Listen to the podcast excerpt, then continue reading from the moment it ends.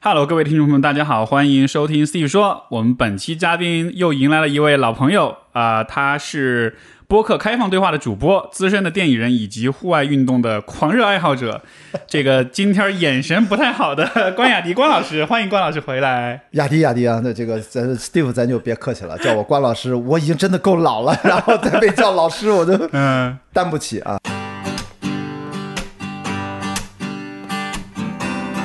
欢迎收听 Steve 说，和我一起拓展意识边界。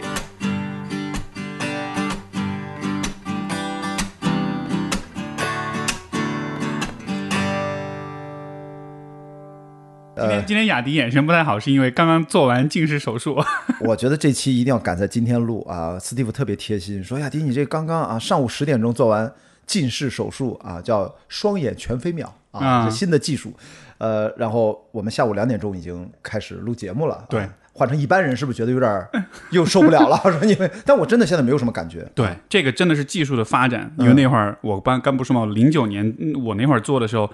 那个是硬生生把眼球切开，所以它在盖上，所以它后面的恢复就是需要蛮长时间的，所以我以为你今天也是需要那样，结果过来发现是 生龙活虎的。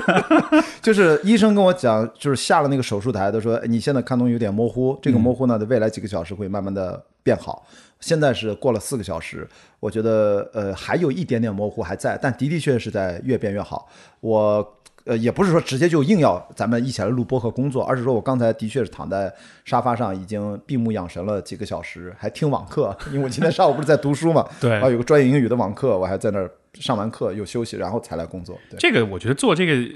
手术是对的啊，因为你如果一直你看各种户外运动什么，你戴个眼镜儿其实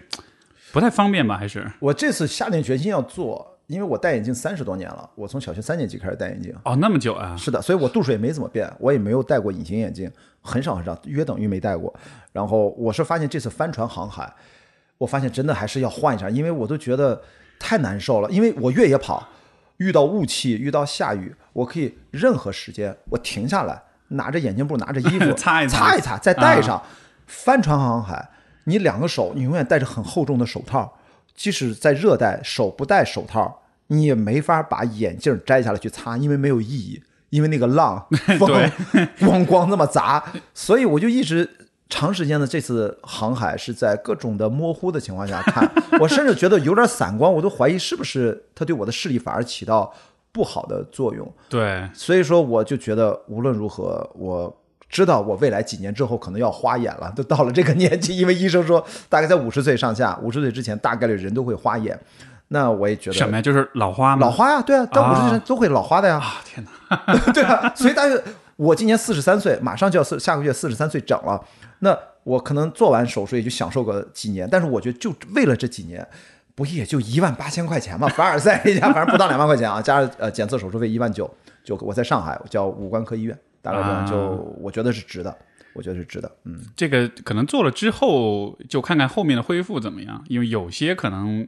比如说有干眼症啊，或者是有、有些晚上夜夜视会有点有有一点点夜盲这种的。但是现在技术我觉得应该挺先进的，应你该会说这个是跟体质有关嘛？比如说我另外一个朋友，他遇到干眼症是什么呢，因为他戴了很多年的隐形眼镜，隐形眼球容易变干，对吧？所以那个医生呢建议他，如果戴很长时间隐形眼镜，他一般有可能啊遇到不同人体质不一样，可能需要戴一个矫正器，然后让这个眼球恢复一个月到两个月，然后再去做。就是你做完一系列的各种检查，七八项的检查，然后他会有各种数据，全都是彩色打印出来的报告。你适不适合做？你的角膜的厚度、眼轴乱七八糟，还有各种的人工验光，然后两种方式查这个眼底，然后确认你可以。我反正医生说，哎，你这个没问题，可以做，然后上去预约手术时间。但是呢，如果你是特别干什么那种，他一看你，因为你会自己写戴隐形眼镜多长时间，历史怎么样的，他可能就会给你个矫正。我呢，等于就是一切顺利就做做完了，大概是这样。但你以前那个白框眼镜，其实我觉得戴也挺好看的。也许你把镜片摘了，然后就戴个框，其实也、呃从造型上来说也是不错的。其实我喜欢那个呃眼镜，其实因为的的确，你看你现在我现在不戴眼镜，是不是觉得有点怪？有点不一样，就是很不一样但是也会习惯的，以后慢慢习惯吧。会很快习惯，但是的的确有朋友讲过，好像戴上眼镜稍微的、稍微的有有点文化的感觉啊，就是不戴眼镜现在就真的是一个本性露出来，就是一个很粗糙的人可能。但是你说的对，我刚才在来的路上就为什么迟到了十分钟，就是因为我把眼镜扔到了一个眼镜店，然后后天我换了一个进口的一个变色的一啊个不错的镜片，也要九百多块钱呢，打完折还九百多块钱。呃，所以我以后因为我还是要戴太阳眼镜，因为现在避免恢复要呃紫外线一定要保护好，所以说大家做完手术尽可能出门只要有太阳。就呃没有太阳，阴天也要戴太阳眼镜，因为阴天紫外线是挡不住的，所以我反而在未来一个月尽量每天出门都戴太阳眼镜。是这个，当初我做了，我就觉得，因为那会儿我是戴隐形眼镜，也戴好几年，然后后来做了就觉得哇，方便太多了。是每天要摘要取，包括框架眼镜各种，尤其是运动，如果你喜欢运动的话，这个还是蛮有必要的。是 Anyways，上一回你是二零二二年的一月份来的，那会儿是、对那会儿是这个录完节目就去帆船赛了。对。而这是一个拉拉长了三年吧，二零年开始，二零年五月份你第一次来节目，那个时候是刚刚开始比赛，对，然后三年终于把多少四万多四万多公里七千海里，海里给走完了，而且最终这个结局还行。结局还行，呃不不止还行吧，已经最好最好了，已经是最好的结局了。这拿啊对拿了拿了冠军吧，帆船赛先恭喜恭喜，谢谢谢谢 Steve。这个其实你要这么说的话，从二零一九年一月份开始弄这事儿，一九、二零、二一、二二，嗯其实横跨，其实是三年，等于将近四年的跨度才完成了这件整事儿。个其实他原计划本来是一年，应该二零二零年的八月八号就回到伦敦就结束了。就五月份开始，八月份三个月。呃，不是，是二零一九年九月一号出发。哦，就哦，二零一九年五月份是我们先去培训，培训完了一个多月，然后你回来休息一阵儿，然后我们八月份又回到英国准备出发，所以应该是一九年八月，呃九月一号到二零二零年的八月八号，但是因为疫情嘛，中间掐断了，就就拖了拖了两年。时间被拉长了这么长，但是最终成功完赛，而且我我也看你的更新，这个嗯最后完赛还是有点惊心动魄的啊，因为你们一直是落后的，后来赶上了，没有没有想到，对你说的，它有点儿有点儿寓意，而且回想四月份我们意外修船落后嘛，不是到突然掉头要去日本去修船，然后我就在浅草。当时是什么？是什么？是桅杆是哪儿断了是吧？我们是一个叫后移动支索，叫呃 backstay running backstay，它是一个结构性最稳定船的最重要的左右两个支点，那个钢索直接就是断了。呃，不，它开始底部有上下的肉眼可见的幅度的上下移动，就说明它不牢靠了，因为都是玻璃钢把它固定死的嘛。那这个东西我们马上要横跨太平洋，船长 Chris 就非常担心，跟组委会反复商量。最后还是他自己做决定，说我们干脆去日本。现在距离日本的海岸线只有八十海里，我们现在掉头还来得及。如果再向东开，就回不来了。所以我们临时的意外情况下，我们去掉头去找修船的地方。前前后后一共啊，加上后面台风来了，我们躲台风又一周，修船一周，一共耽误了两周。所以最后看这个结果，我突然想起来，在中间第二周没事儿了嘛，船也修完了，但是台风来了，等台风过境我们才能出发。我们就去了趟东京，去浅草寺，我还求了个签儿，然后那个签儿叫墨吉，小吉就是墨，就墨吉墨墨吉啊，就还挺好的。嗯关键上那个签儿上面有一句话，它都是有呃英文、日文，有没有中文我忘了。它里面有一句话，就是说中间你会历经波折，但最终会迎来一个美好的结局，啊就像深夜里面皎洁的月光洒落到庭院里一样美好。哎呦 你知道，你现在回头想，那个签儿还是挺牛逼的。而你说，而你说 末级，我第一反应我以为是末是末尾的末，所以，就是是，末尾的末，但是就说是，就是一个事儿走到最后的地方才会有急，是那个我理解成那个意思。他说其实是最小的嘛，最小的一个急啊，有中级、大级，比如说有大凶、小凶什么，就就那种啊。然后我跟我同行的那个朋友，他抽了一个就是什么凶，呃，是什么凶我忘了，反正呃，因为你一旦抽到了凶，你这个签儿是不能拿走的，你就要把它绑在那个地方，就留在这儿。对，我那个就可以带走。就哎呀，这个真的是老天爷。那呃那后来是，哎，首先就是你们出发是从哪里出发？这一次，这一次我们上次停在了菲律宾苏比克贝，所以现在再回到菲律宾，所以菲律宾出发，然后终点是在终点还是回到伦敦嘛，因为是从从伦敦出发的，所以，所以从菲律宾出发是横跨太平洋，横跨太平洋直接去西雅图。西雅图我们是因为落后了嘛，所以说在日本停靠完了之后，我们就不去西雅图了。我们为了节省时间追上大部队，我们去的是旧金山。哦，所以说其实当你们在修船什么的，整个比赛是在持续的。对啊所以这两周其实就浪费了，就浪费了。我们就只能拿一分啊！我们是最后一名，十一艘船队嘛，第一名拿十一分啊我们落后，但是我们只要还跨洋还完成了这个赛段，我们还是可以拿一分的。到了旧金山，然后呃，巴拿马巴拿马从那个运河过去，运河过去，然后后大到西洋。百慕大，先去百慕大。哦，对对对，百慕大。Bermuda 因为它是赞助商，所以在百慕大停靠的时间大概有十天还是十一天，因为它要组织很多赞助商当地的活动，它是东道主，百慕大是一个国家对吧？哎是一个岛，哎是一个国家，是一个国家，对，大家就是听着神秘的百慕大三角，就就就那个百慕大 Bermuda 就那个，其实全是假的，跟大家科普一下啊，嗯。除魅一下。都是假的，你听到什么各种的飞机失事，那都是扯淡的啊。小时候就是地摊上那种假科普书，跟你说神秘三角、各种奥船、秘、飞机、飞碟探索啊，没错，就我们这个年纪才会看。现在九五后谁看什么奥秘、飞碟探索 呀？对对对都是被荼毒过的。其实其实没有事儿。然后那个地方是一个非常友好的，收入非常高，流浪汉都温文尔雅的一个，你永远除了旅游不会去的一个地方，因为消费太贵了啊，是这样的。那个酒店，呃，Frankie 就我的搭档啊，他住那酒店六百多美金一晚上，然后其实之前是八百多美金一晚上，就太天夸张了，太夸张了。天我只能住在船上，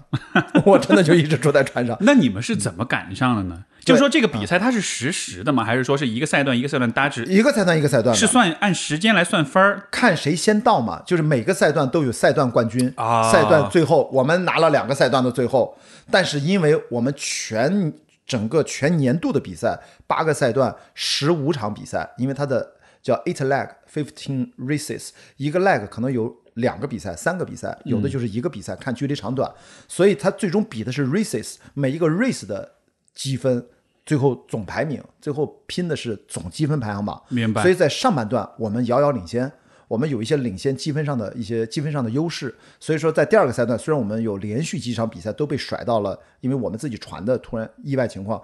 呃，积分比较少，但是我们凭着之前的领先优势，再加上我们虽然落后，虽然我们每次只能拿一分儿，但是中间有些小分儿，我们还去抢分儿。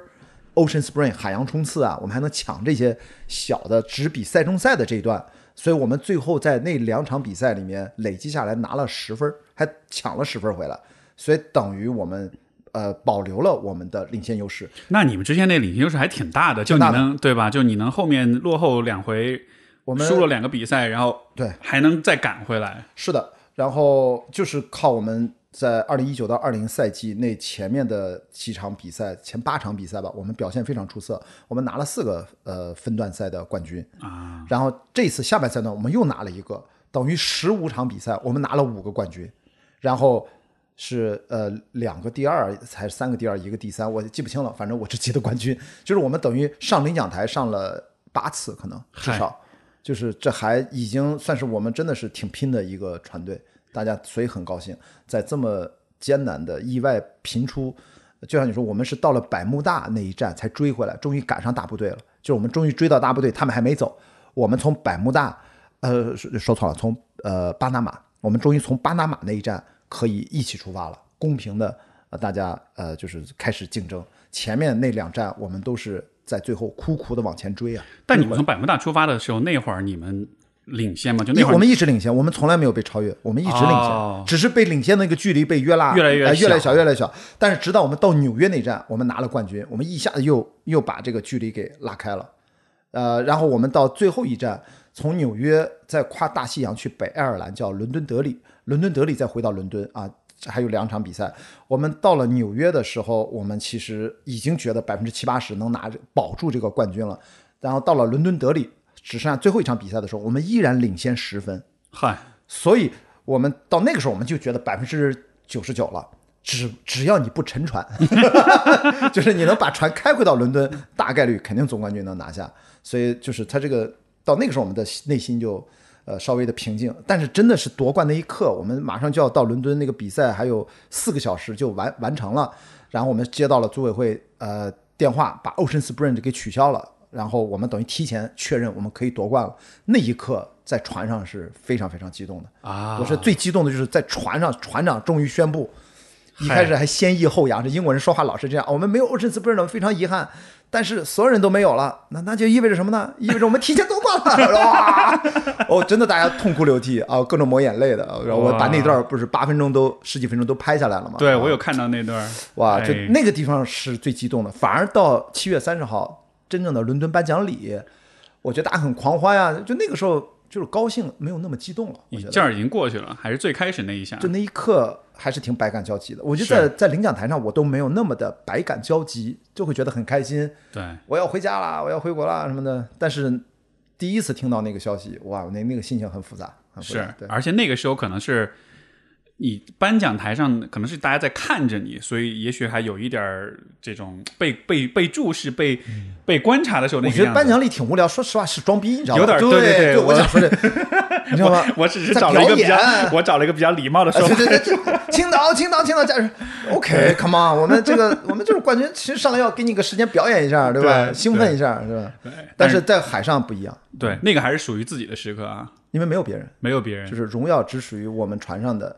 这当然也包括我们之前下船的赛段船员，属于所有的青岛号的呃成员，包括 supporter，supporter 就是你的家属啊、亲朋好友啊。我觉得这个如果是一份荣誉的话，它是一份荣誉，应该属于所有关注这件事情的真正参与的人，包括青岛。我觉得青岛的这个帆船管理中心的领导们，或者说大家支持，包括呃选中了这些赛段船员，选中了我和 Frankie 正义，我们两个人作为全环。其他人是赛段嘛？嗯，我觉得大家都投入了那么多，我觉得这份如果是荣誉，真的属于所有人，就是大家共同努力的结果。所以那一刻真的是百感交集，就觉得这个我答应了这个事儿，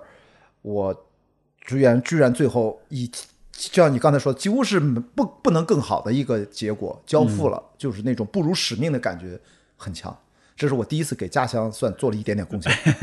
我这么大了，我十八岁离开青岛，我土生土长一个青岛土著。我其实没有给青岛做什么事儿，但是这次我突然觉得啊，我算是有一点小小的回报，我挺开心的啊。是这个这个感觉，我觉得还蛮难想象的，就是可能你真的得经历过，对你才知道，也许是一种超越语言描述的这样一种感觉，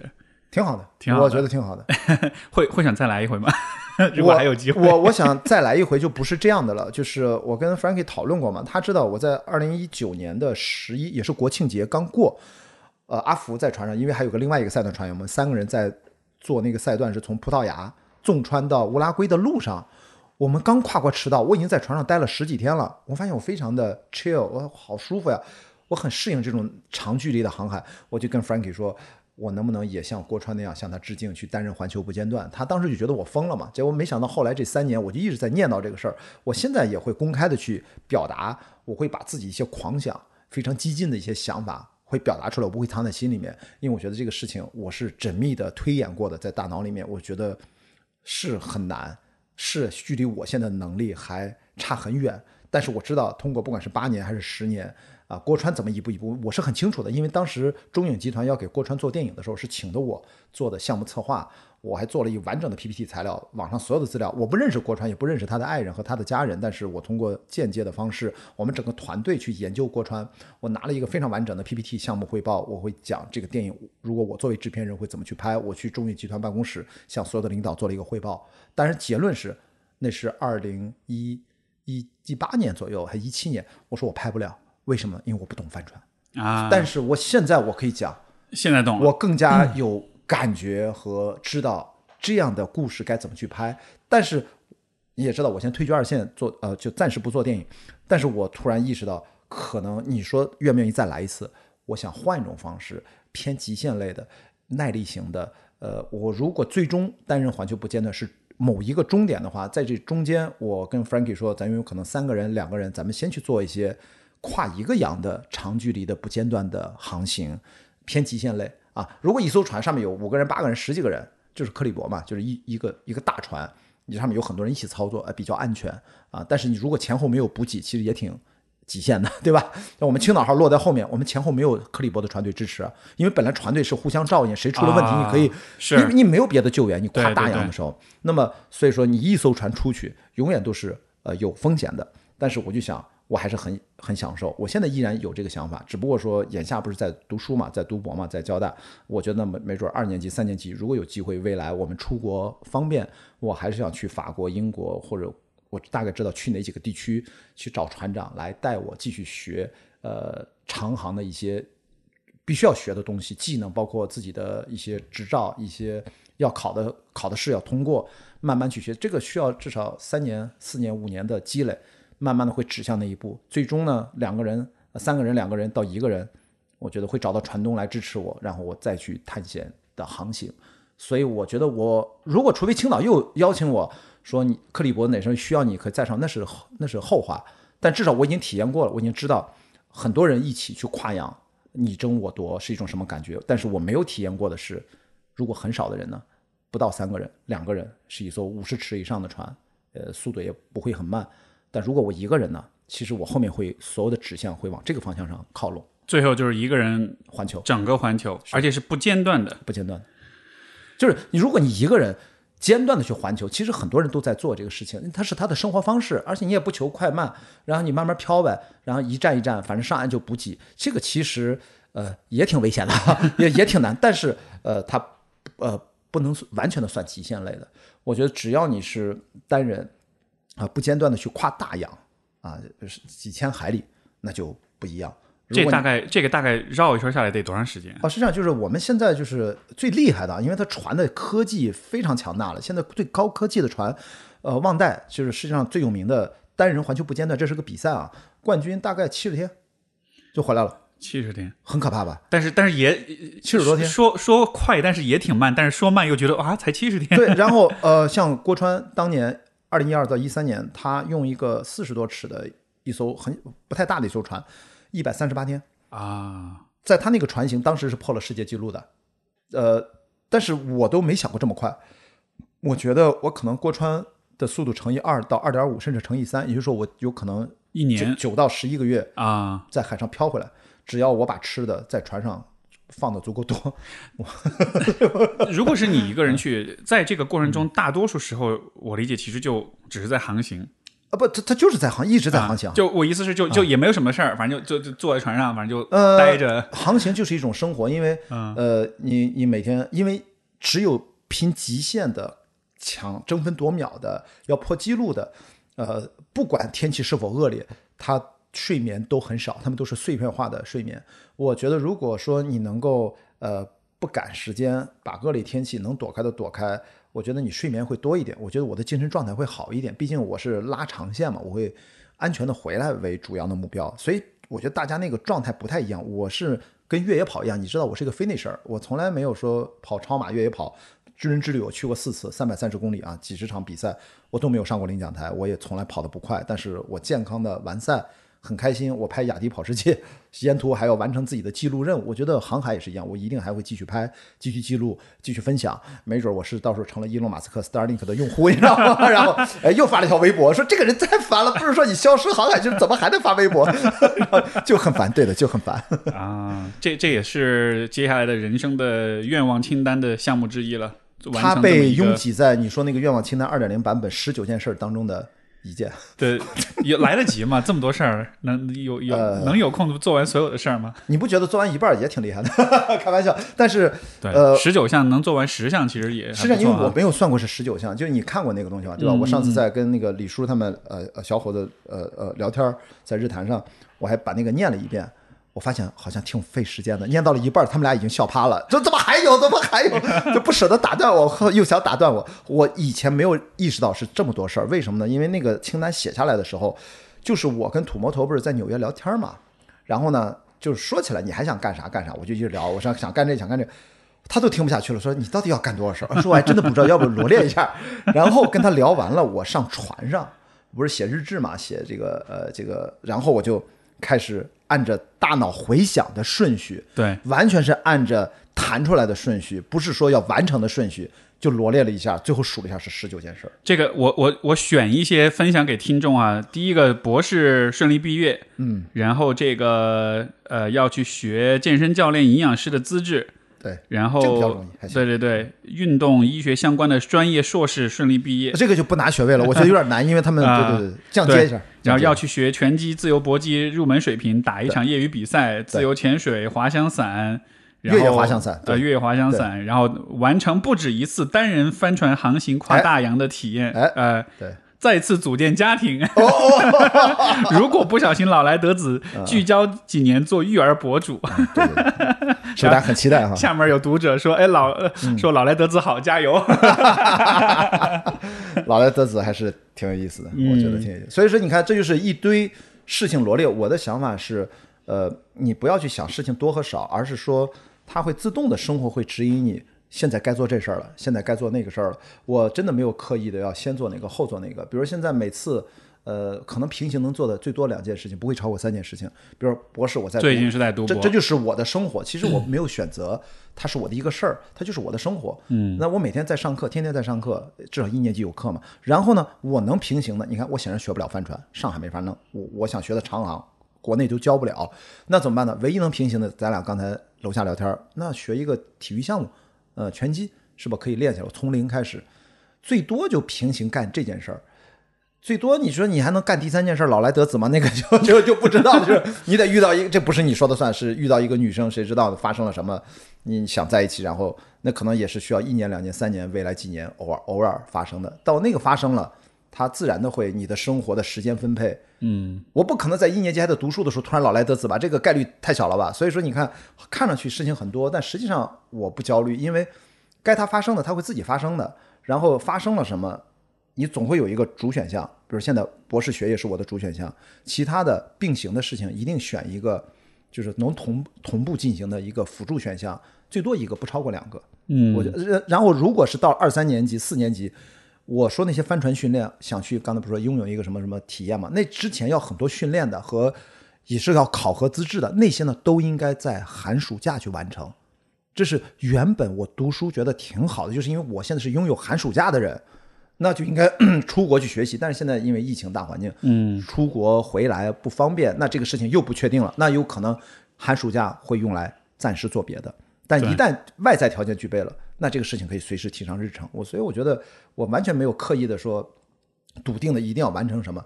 六十岁之前呢，我还有十七年。其实你想想，十七年干这些事儿，其实没有那么多。这个也是我今天儿就是我们这，因为这是你第三次来啊，三部曲啊，就是第 第三次对话。你看，第一次聊的是关于航海，关于越野跑；对，第二次聊的是关于人类的的发展，然后这个关于未来。聊着聊人家还不在了。呃聊 对这个 James Lovelock 去世了，呃，很遗憾。然后，但是这一次。我我我刚刚就说嘛，我说我要解剖一下你，你的眼睛刚刚被解剖过，现在我们在解剖你其他的部分。呃，我说解剖的意思是什么呢？就是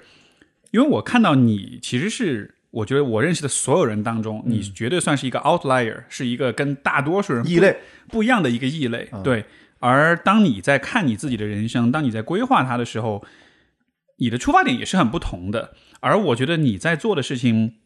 就是作作为一个，我觉得给很多人来说都算是一种一种示范跟模范的一种一种样子，就是人生的可能性的这个问题上，那种宽度，我觉得是大大超过很多很多人的。所以我其实会很感兴趣的两个问题，一个就是。这种最初的这种兴趣，因为我有看你那个清单二点零的那篇文章，对吧？你也讲你从小就是有各种兴趣爱好，包括你以前清单三十岁之前，啊对你三十年之前，啊。你清单一点零也说什么想站上月球看地球什么的，就有这样的愿望。对。就是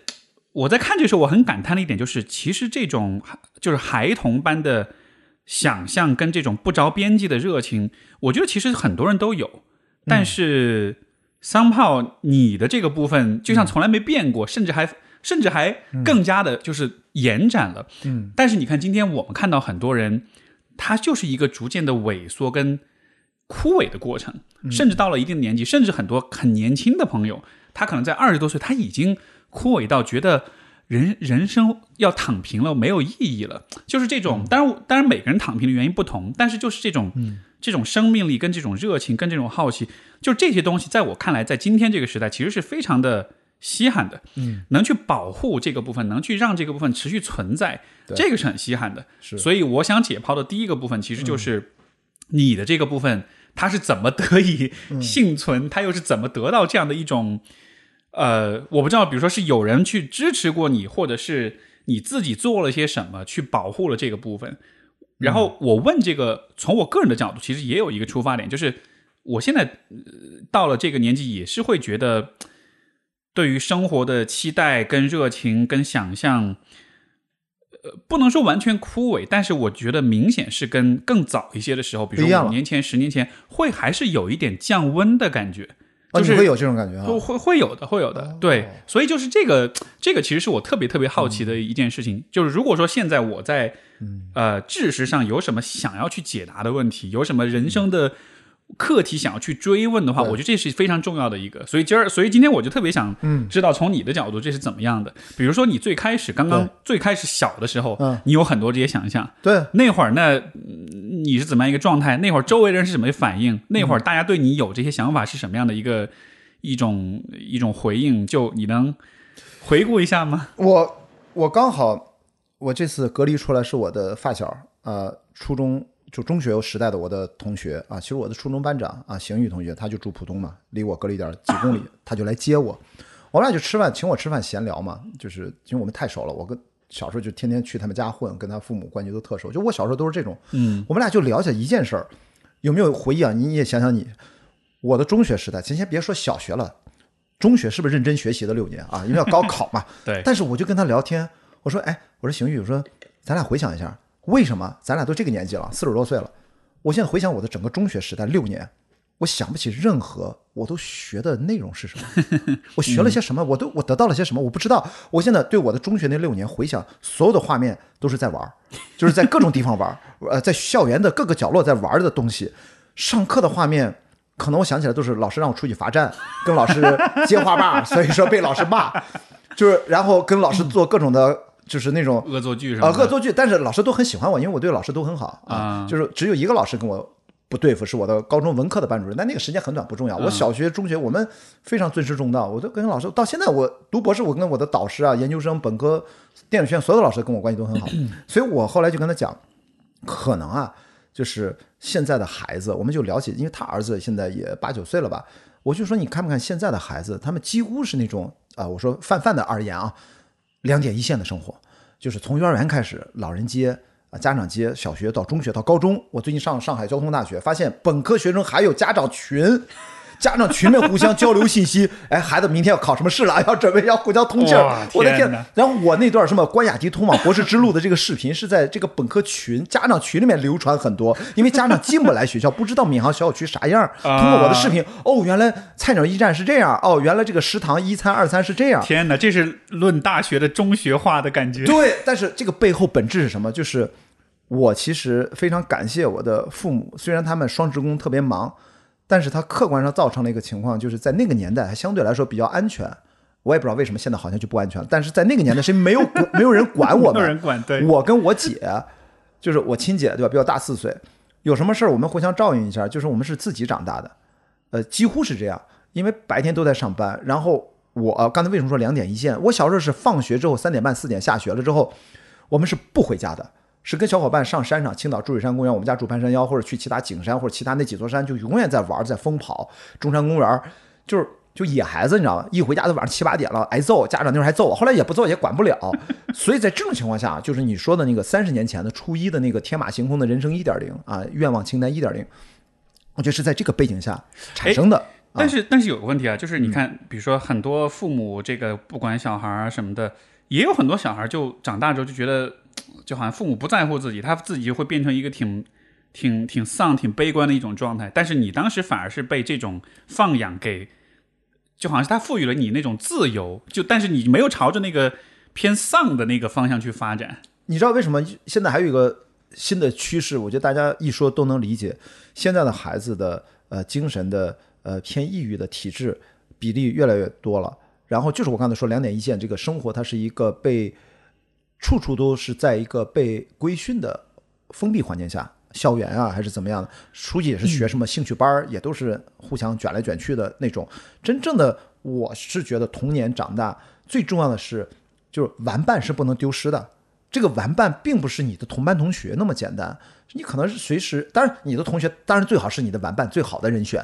但是他应该玩伴是的意义在于你们在一起做一些完全没有意义的事情，也完全没有说我为了考个什么奥数班或者学一个什么弹琴技巧才聚到一起的兴趣小组，也不是玩伴就是在一起自己发明做一些游戏。我觉得长大的过程，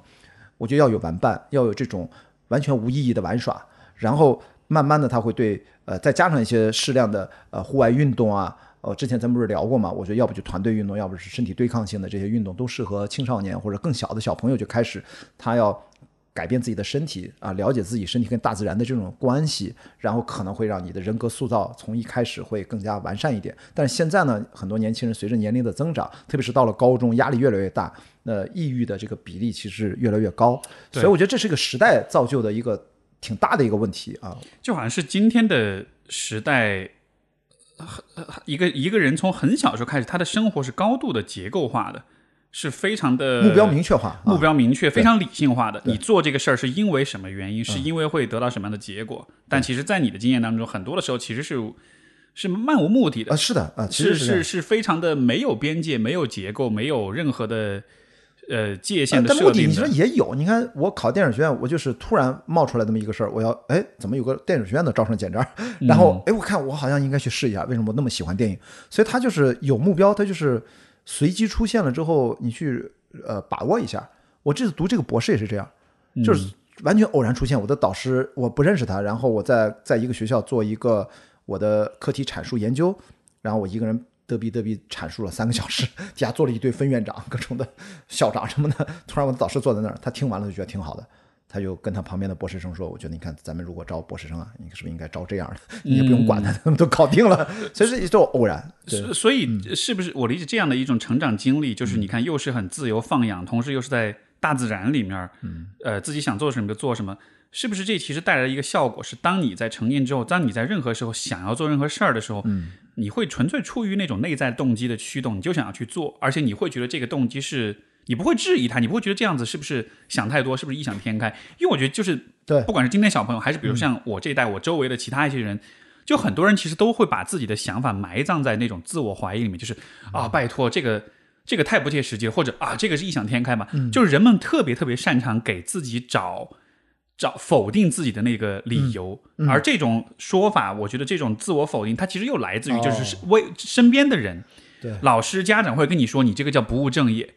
你这个是不学无术，你这个是玩物丧志。就我们有很多这种说法，但好像是在我被说了很多年这句话，我听上去太熟了。我被我从二零一三年电影公司辞职以后做越野跑推广，一直到现在十年了。这句话我可能听了那呃没没有一百遍，但是几十遍太多 了。对对对对。那但那是你成年之后，但是你在小的时候，你会听到这些话吗？小时候我觉得我说小时候，就比如说是初中或以前吧，甚甚甚至是小学以前。我唯一的一次被 challenge 你说的这个事情，就是跟我关系不好的那个高中班主任，因为我去我在班里面是前几名啊，就是肯定是考个青岛大学是重点没有问题，但是我在文科班分班了之后，我居然因为莫名其妙我要错过模拟考试，去北京自己参加一个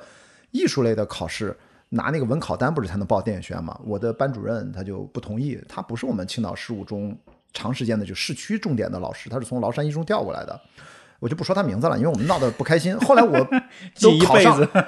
他也记住我一辈子，肯定的，因为我太不给他面子，他从来没有遇到过我这么不给老师面子的学生，没有啊。我说我是班长兼体育委员，我们班七十多个人，我得票六十六十票把我选上来的，同学们是喜欢我，愿意我去张罗事儿，所以才让我做班长。后来他就不让我当班长了，就是因为我实在是不听他的，啊我就。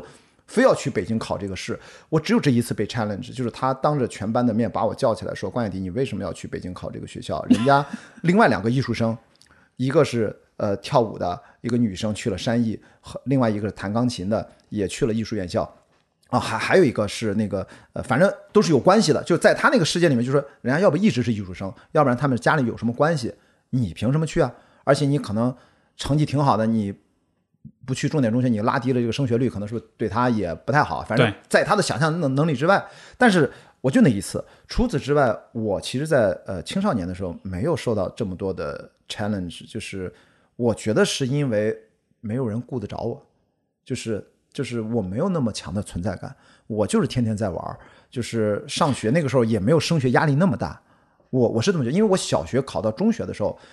就是小时候聪明不叫聪明，我我们那一年级的三个同学都是我们那个台东区的青岛市，就是考中学最高分，两百五满分，我们三个人考了两百四十五，所以我们到了青岛十五中是一班、三班、六班，我们都是一号，嗯，就是所以从小其实成绩好，这个其实带来很大一个就一个一个好处，就是就就老师也没有太多立场太细的去管你，因为你不是那种需要去掰正的那种差生的感觉。对，就是，但是反过来就是又有啥用呢？因为我从初一成绩越来越差，到了高一七十多人，我在班里面四十多名了已经，嗯一直转到高二文科，我的成绩又回来了，因为我数理化是不太行，就那时候感觉是这样，所以没有太受到那种挑战，就是想干什么事儿先干了再说，然后边干边想，我觉得这是很重要的一个积累。到了高考。进了电影学院，我觉得我要感谢母校电影学院，就是你也知道嘛，那是一个艺术院校，我都觉得我是特别不电影学院，就是我太死板了。我身边我觉得有各种奇怪的人，他们才是天马行空，你知道，都是导演系、表演系，各种艺术专业的，摄影啊、录音啊、美术啊、动画的。我是管理系的嘛，我后来研究生读的文学系，我觉得我还是赶上了九十年代的。非常的狂想自由的我的师兄师姐，就是我进了学校，我是九八级，我都是跟九五的、九六的师哥师姐出去拍作业、踢足球，我参加校队儿，跟他们出去征战，各种地方，就是我能感觉到他们是九十年代中期的那种感觉，你知道吗？我们是九十年代末进来，都是那种九八年是第二届扩招，九七年就开始扩招，但是没有那么大，到九八年扩招，我们班居然有三十个人。九八级全校所有专业加起来一百四十人，嗯，其实，在之前更少，就几十个人。电影学院是一个非常小的那时候一个精英教育的学校，所以可能我要感谢我的母校，就是从我中学没人管，就一个老师跟我互相 diss 过，但是还是我赢了啊！就我考上，我回来之后，他对我特别差，就因为我拿着文考单也是第一名，后来知道我专业第一名，考的电影学院，然后他他都惊了，你知道吗？其他老师特别高兴，因为跟我一样，只有他不高兴然后就不说他了，这是负能量，就不管他了。然后，所以说到了电影学呢，其实哎，不是说电影适合我，而是那个学校的氛围太适合我了。啊我想干啥，再奇怪的事儿，大家都会觉得这太不奇怪了，对，因为有永远有人比你更奇怪。所以我很羡慕北大清华，我从来没有读过大学，因为电影学院很小，就一个院子。我每次去北大清华，我们组织的什么放映活动啊，做一些电影互动的时候，我去那些学校，我就特别向往。哇，我觉得上个课居然要蹬自行车五分钟，这个这个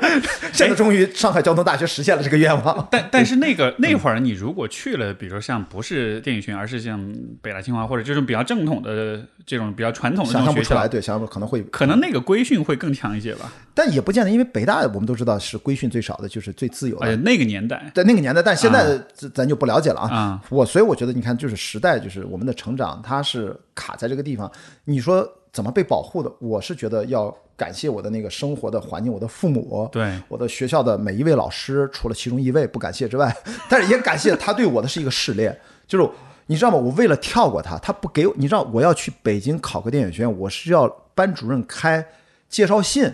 我才能去。去三月份去参加艺术，他不给我开，你知道吗？嗯，我就急了，我就跳过他，我直接找了青岛十五中的教导处的主任。嗯，我跟我关系也很好，为什么？我不是初中一年级进来是一号吗？就是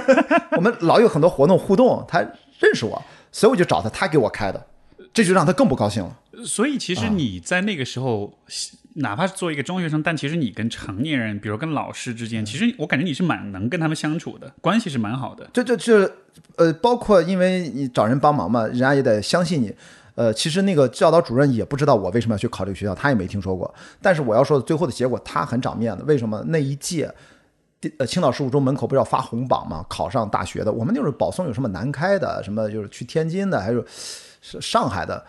那一届只有我一个人考到了北京，还是个艺术院校，所以在发红榜的时候，北京要排在前面啊。啊，我是唯一的一个北京电影学院，这什么青岛是不是从来没有去过北京电影学院的好吧？所以我觉得学校的领导还是高兴的吧。唯一不高兴的是我那班主任，那也就无所谓了。但我后来毕业，我们都是要给老师拜年的，我还是去了几次给他拜年，但是他依然对我，我们班男同学都有点看不下去，我们班只有十三个男同学。十三怒汉，你知道吗？然后真的，其他五十多个都是女生，都是女生，所以我们还都是去看老师。后来我们那个同学就说：“算了，雅婷，你就就不来就不来吧。你来了，你看他那眼色图啥呢？你都是吧，都不在青岛了。对所以我去看了他三年还是四年，后来我也不去了。我们都是固定的，小学老师拜年，中学老师拜年，一直是这个习惯。那那你在在之前呢？就是你刚才说是中学，对吧？对这个时候我理解，其实你已经是带着这种很自由的性格走入到中学，然后呃施展拳脚，就其实已经开始走起来了。但你在之前呢？比如说你在小学，甚至是小学之前，那个时候的你是什么样一种性格跟状态呢？因为跟大家讲，我我我其实双职工家庭，我想想大家可能都不知道，有一种幼儿园，我印象当中就是我最初的我最初的记忆是什么呢？是长托。就是全托是吗？长长托就是一周回一次家。啊，对。然后那个时候我可能两三岁、三四岁，我就那是我唯一能记得的画面，就是就像一个监狱一样，铁棍儿 趴在二楼阳台上等着被接回家，就挺惨的。我我我也有很相似的记忆，嗯就就这样，我觉得那个时候就是嗯，肯定挺孤独的吧。但是呃，但没有关系，就是到了后来再上幼儿园，我就我的性格我觉得还是挺先天的，就皮打皮闹。我现在依然记得我的幼儿园的一个同学叫徐本乐。后来他去了寿光路小学，我去了长安路小学。我们为什么记住他呢？因为他在登州路幼儿园，他打架第一名，我是第二名，就我永远打不过他，就我永远打不过他，所以我就甘甘认我是第二。但是可能他现在如果听到这个播客，他早就忘了我了。因为我居然没有忘了他，因为我们之后再也没见过，因为换了学校了，他就跟我不是一个小学了，我们再也没有见过。后来偶尔见过，他在小学的时候依然是问题少年，他还是打架、混社会、混街头那种，挺猛的。就小小学那个时候，我还是好学生、乖孩子，其实那种，我只是爱调皮捣蛋。所以你是调皮捣蛋，但其实又是乖学生，这个组合我觉得还挺不容易的，因为要么是皮太过头，要么是完全不皮，但就是好学生。对，就是我那次听那个哪个谁说的那个段子，说的真的就是我，就是他，我那谁，我看脱口秀大会谁说的，就是那谁挂地出去，就是那次老师就回头就没回头说，一听到后面有人说，因为我永远坐第一排，我被罚站就啊挂地出去。我真的是老师，我在外面呢，就 是就那个段子说的就是我。呃，然后初中那个老师就是就是我现在回头不是吐槽老师，就是那时候老师对你的爱其实都挺暴力语言的、肢体语言的。我经常被老师一脚踹出去，你知道从教室就踹出去了，就是就是经常罚站，就是我是那种要要不就坐第一排，要不然就被罚到最后一排。明白，就是所以我，但是我现在讲起来都是很开心的回忆。嗯，就是我是觉得我在学校胡打胡闹，就是折腾，就我到电影学院七年也是在折腾，因为我除了本科我不加入学生会，我自己张罗就是整个呃全电影学院各个系爱踢足球的男同学，我们自己组织的学校足球联赛踢了三年。我们第一年拿了冠军管理席，后来我们没拿。就这些活动，就是我不需要学生会组织，我也能组织。但是呢，又被也是某种被规训。到了研究生，我做了三年的研究生会主席，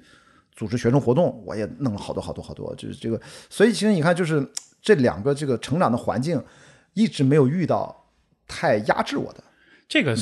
可能也是运气好吧，我觉得。就是运气好。就这个真的是还不完全是你个性的问题，这真的是没有遇到过那种特别高压的、特别规训的环境，所以好像你这个部分就幸存下来了。我觉得小时候是幸存，长大了其实你会自己找出路。对你看这个，比如说我不想被规训，那我在本科的时候我不参加学生会组织，那到了研究生，那是因为老师点我，其实等于请我帮忙，因为我是老电影学院，他对我比较了解，他就觉得一下子招那么多研究生，那一届研究生特别多，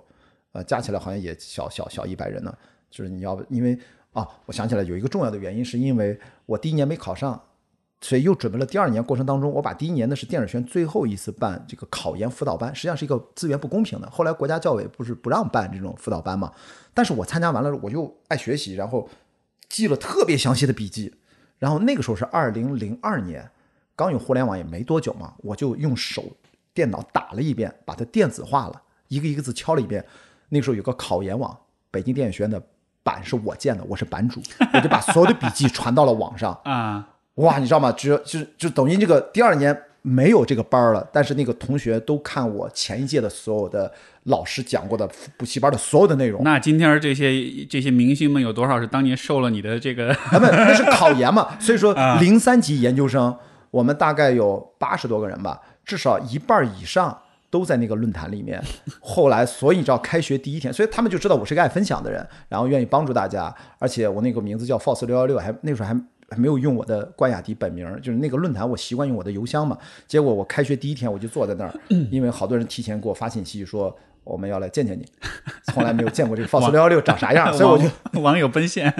那绝对大型面基现场，啊。所以我觉得当时我不知道老师知不知道这个事儿，反正阴差阳错，老师当他指定我去做研究会主席的时候，我后面我从来不开会，但是每次我们给谢飞老师组织各种国际学生影视展、各种放映活动、各种的线下放映会、交流会，我组织特别多，每周都有活动，就是特别折腾、特别闹腾。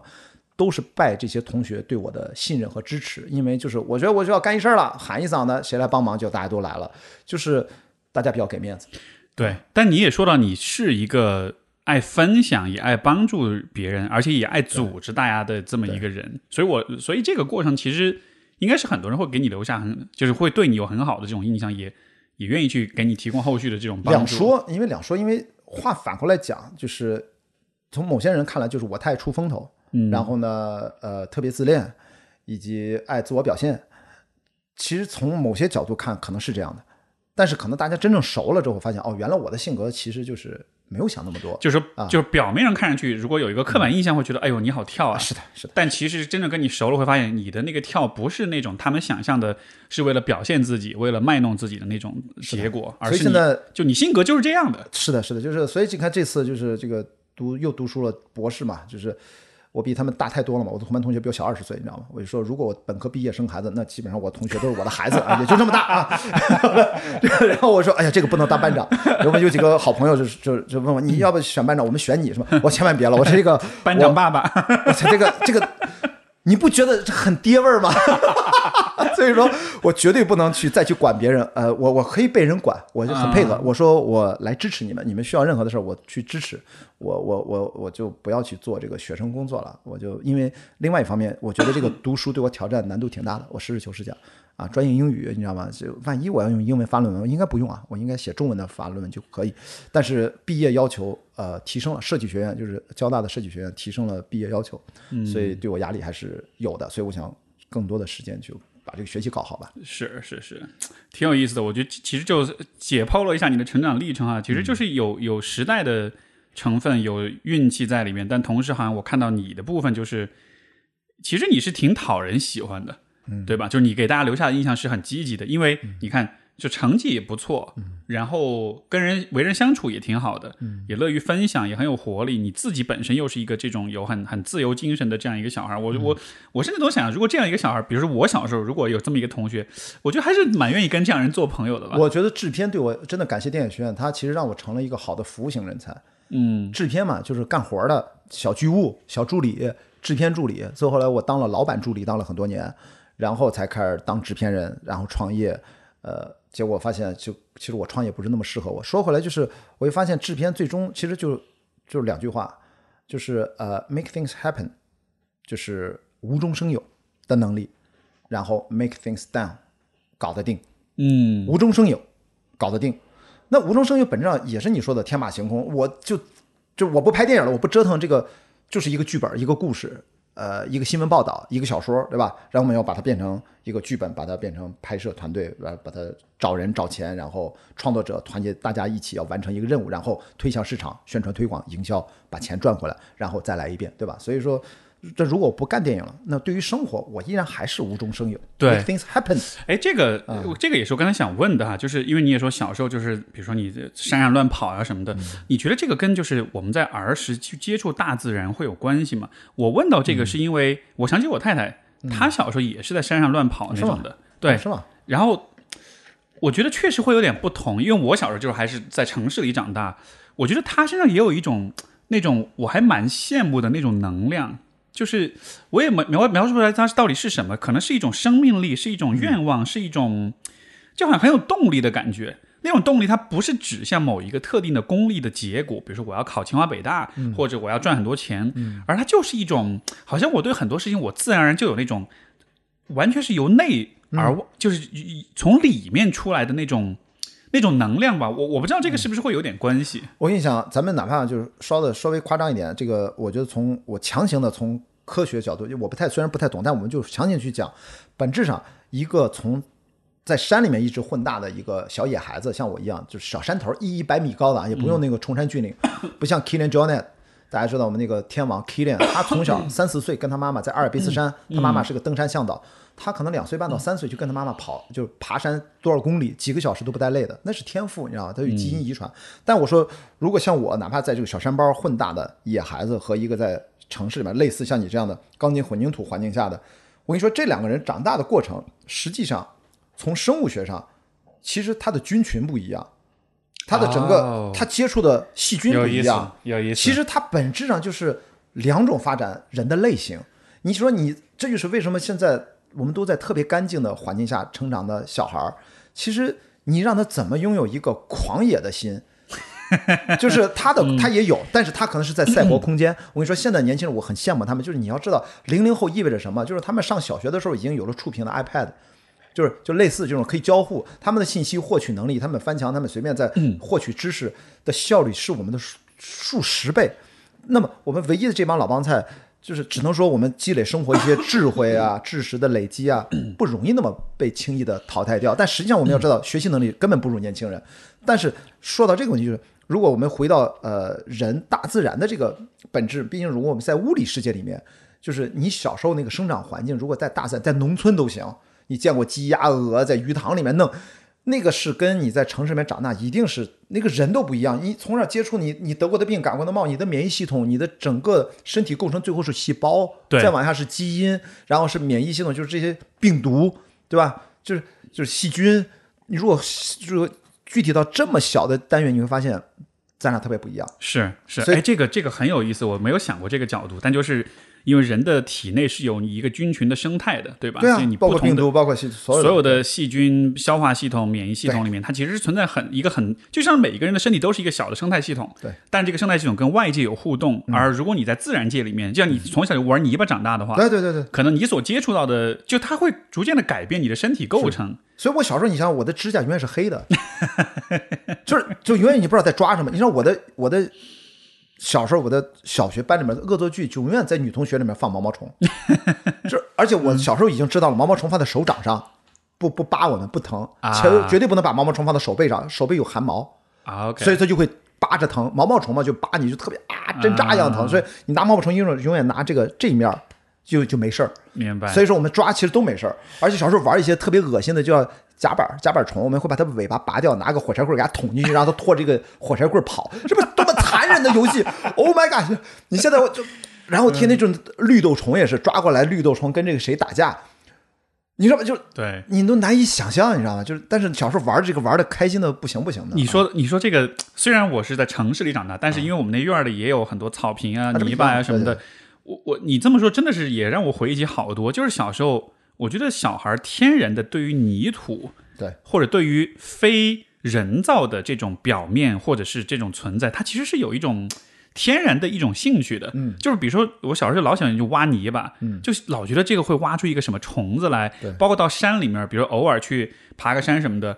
我走到那个道上，我最关注就是我在什么地方能发现一个什么奇怪的生物。哎，哎，这儿有个洞，这里面是不是藏了蛇？那里面是不是有一个什么你即使在城市里面，你也有这个本能的愿望。啊，对，所以所以结合到你刚才说的那个菌群的问题，我觉得这会不会也是像是进化过程中的一种必要性？就是我们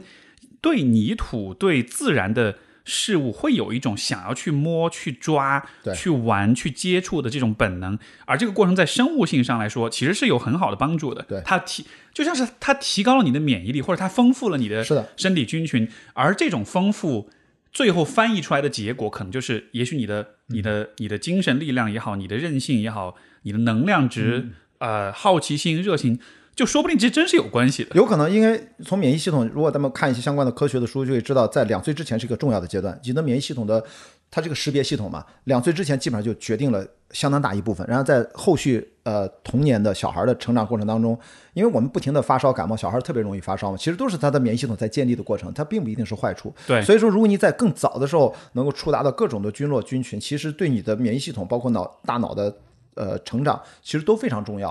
所以你看，我现在讲一个特别细小的，我们此刻成年人的一些观念上的差异啊。我喜欢极限运动，我就我也不知道为什么，很多朋友第一次见到我一起吃饭，都会特别担心，雅迪你是不是要吃健康餐？你是不是脂肪、碳水什么分的特别明确？其实我一开始没太在意，后来这个我的确遇到十几次，快二十次，就是过去这几年，就大家对我的是不是想我我是作为一个超马越野跑爱好者和一个什么帆船训练，大家把我想成了我是那种对自己是特别苛刻的饮食的。我说，首先啊，我断食，我什么各种的食法，什么吃吃法，我都测试，我都喜欢测试，那是因为有好奇心，我都要体验，而且看对我的身体是怎样的。但是我一直说，我是个最杂食的，我什么都吃。我跟什么朋友在一起，他吃什么我吃什么，他吃健康餐我就健康餐，他随便吃地摊我就跟着吃地摊。我什么逻辑呢？就是因为我希望自己的胃口是宽的，就是我什么都吃，你能吃的我能吃，你不能吃的我还能吃。然后呢，当我们到户外极限运动的时候，极端环境下的时候，没有任何选择的时候，我依然是 happy 的，我吃这个东西没有问题，就是因为我对这个东西宽容度很高。如果你的胃口变得越来越窄，我天天就是水煮鸡胸肉加什么水煮西兰花，那你真的到了一个帆船上，或者到了一个突然一个环境下，这个不吃那个不吃，这个吃起来哦好难受啊，那个好 challenge，哦这个胃突然不消化，哦不舒服了。你知道吗？到那个时候就晚了，你知道吗？所以我从来不介意健不健康，怎么办呢？你多训练，当然过于油炸的、过于不健康、过多盐的，那我们当然是尽量避免。这个正常人现在不用你健身都会去避免，我已经变成常识了。但是我想让自己的胃口宽阔一点，然后最终是应对我在自然环境当中，我的身体是快速的适应那个环境。对对，目的，所以说你看，这就是明显的。如果你是那种特别都市里面的，呃，也是一种自我心理暗示，使我吃的健康一点。其实胃口是在变窄。这个非常有意思，因为嗯包括结合到你刚才讲，就是免疫系统它在很早期开始在识别，对所以就好像是我们的身体会通过比如说食物的摄入或者是环境的反馈，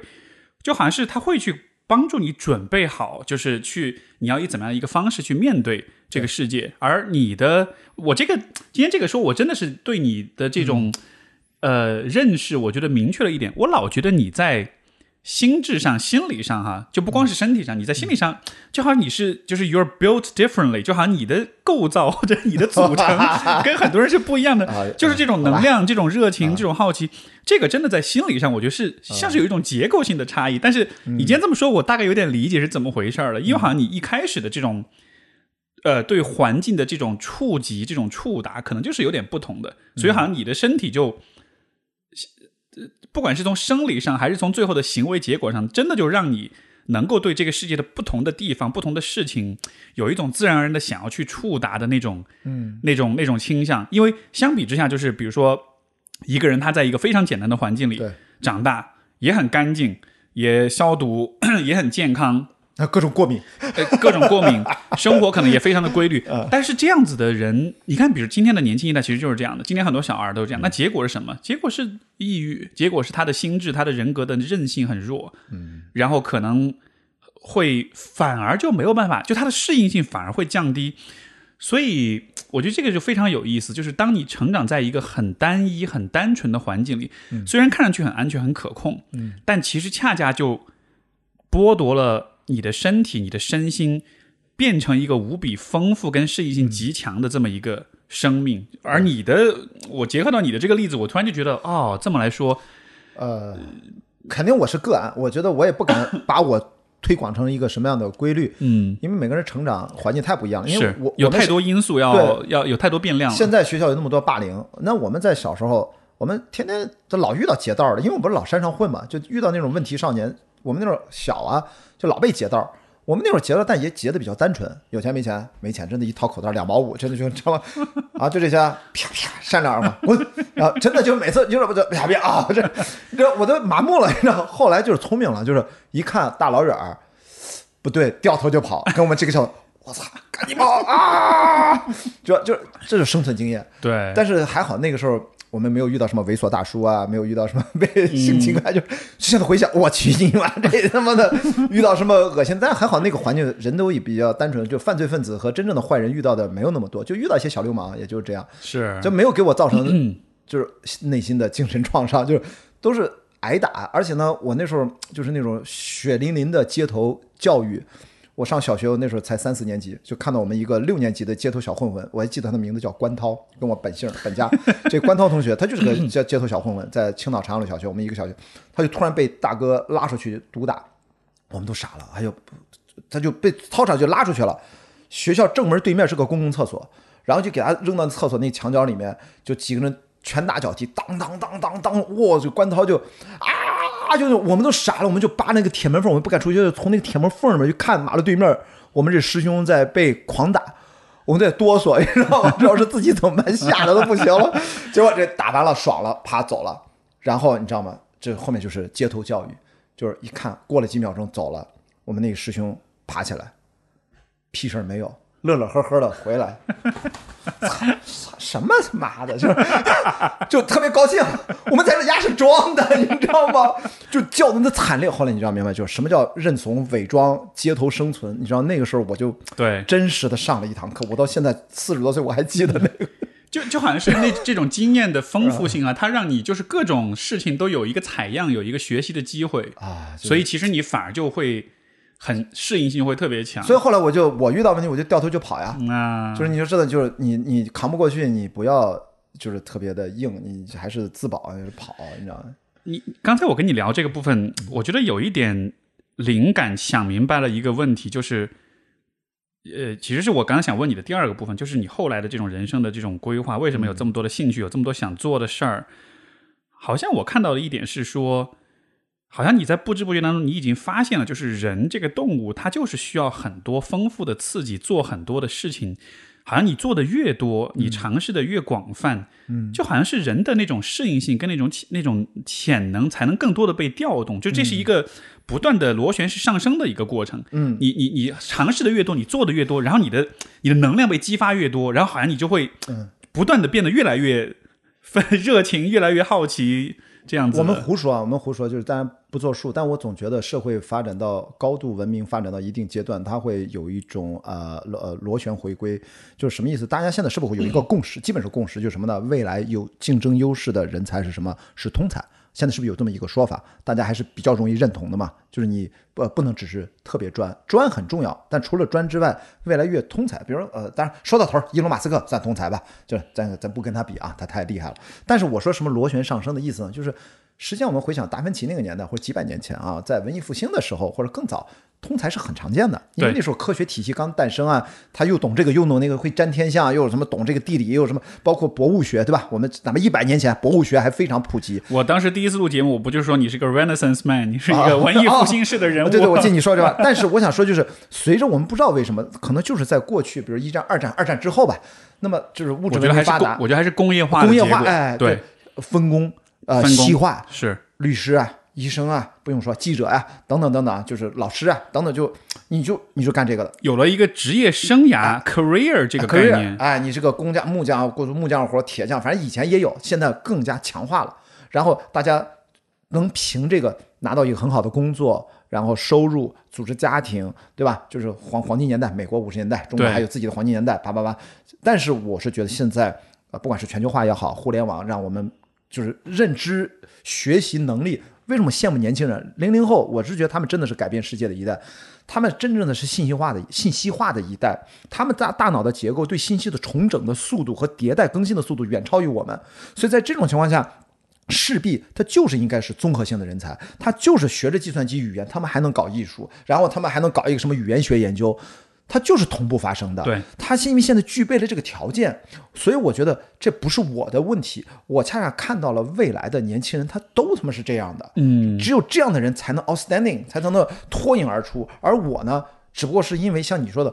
可能是个毛病，是个兴趣广泛，其实就是一个要啥啥不行，什么都会来，就掺一脚，然后体格好，不嫌累，然后什么都弄。最后呢，我现在到了这个年纪，才有一种感觉在，有一种好像可能会融会贯通的可能性。但是它是建立在更多的生活、生命体验的基础上，我并不是建立在完整的知识架构的体系上，对吧？就是我记得看过你的小宇宙的播客，有一个评论区有个留言，我觉得说的特别准确而又不准确，就是说为什么关雅迪这个人听上去感觉他好像什么都懂一点，但其实好像又都不精通，都都不精深。我说你说的特别对，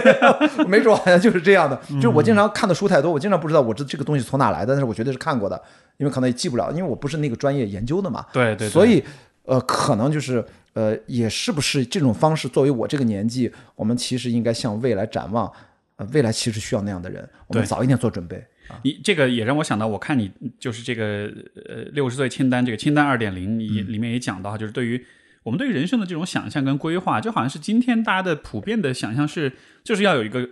有一个 career，啊，对，有一个专才的一个划分，然后你这辈子之后，你可能就在某一个领域深耕，成为一个技术性的人才。然后，当然你牛逼一点，你成专家，你创业，但你还是在这个赛道，就好像是我们对人生的想象就变得非常的固固定。对，就就最好的想象就是你做一个专才，然后在这个领域深耕、深耕、深耕，赚很多钱、很多钱、很多钱，然后就，但就是，当然依然是一个单向度的一种发展。但是当你在规划你的人生的时候，就好像是你对于你来说不存在向度的问题。对，所以说 没有向度马尔库塞说什么单向度的人，我觉得我们现在就应该这个时代造就了你可以去对抗，不去屈从于单向度的人。但是我们反过来讲，我们要尊重这些，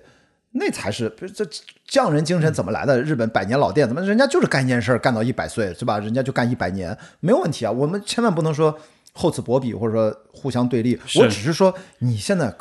我我我觉得你刚才说的这种呃兴趣爱好比较广泛跨界，现在还是比较小众。我们只是告诉大家，这个小众没准未来会逐渐的成为重要的一个分支，甚至成为一个重要的一个呃呃学习方向和人才的塑造。呃对塑造方法论，这都是有可能的。就是并不是要啊、呃颠覆啥啥啥。对，就是没有对错，啊没有对错只是说就是不同的人适合不同的方式。因为这个我觉得很重要。我从我个人来讲啊，就是我其实心里面内心深处我一直都对于这种就是多向度的这种生活方式跟人生规划，我其实一直都有一种隐约的一种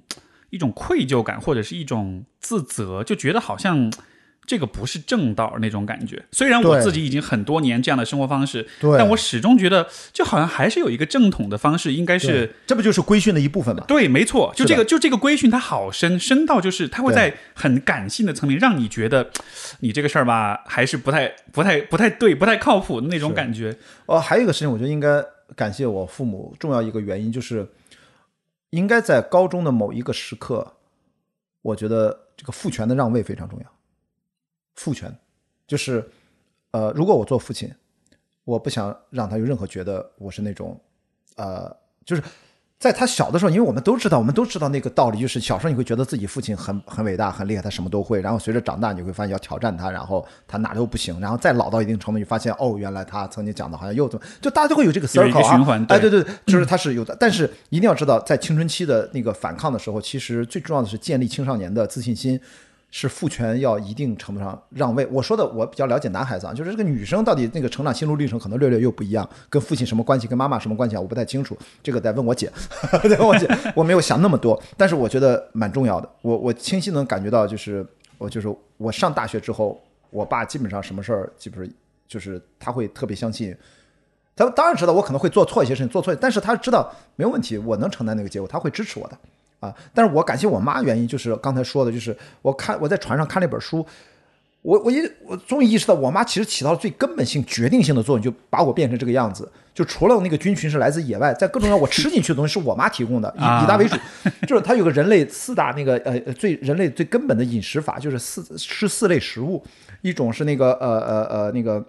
呃内脏，然后带骨头炖的汤，然后发芽和发酵类的食物，第四种呃新鲜的海鲜。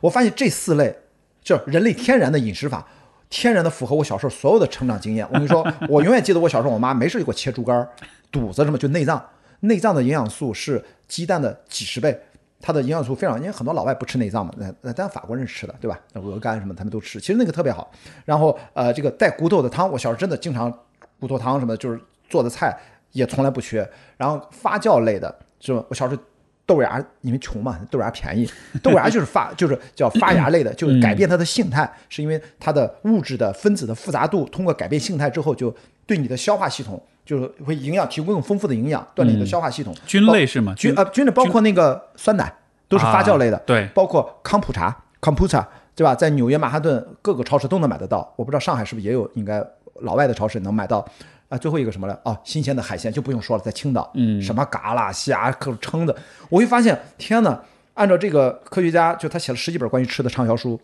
啊，他也算是这方面的真的专家了。他列举了这四大类，这不就是我小时候的菜单吗？哎，就这么吃的。这是完美的妈妈的菜单，就是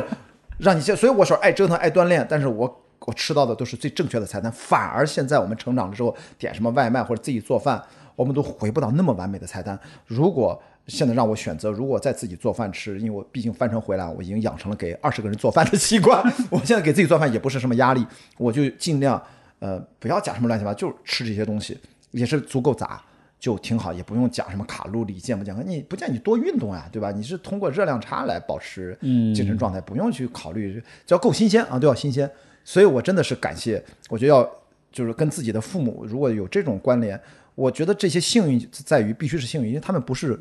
主观努力做成这样，他们不经意的 不经意之间的。做对了所有的核心的事情。我本来也想问的，他们是可能也是是他们自己的一种直觉，或者是怎么样？是他的长辈传给他们的，啊 OK，那我妈做饭肯定是他爸爸妈妈教给他的，或者怎么样，她学后来或者她自学的，或者周遭身边人互相借鉴。在那个年代，对吧？我爸妈四九年和五零年生的，所以你说他能怎么样？这就是，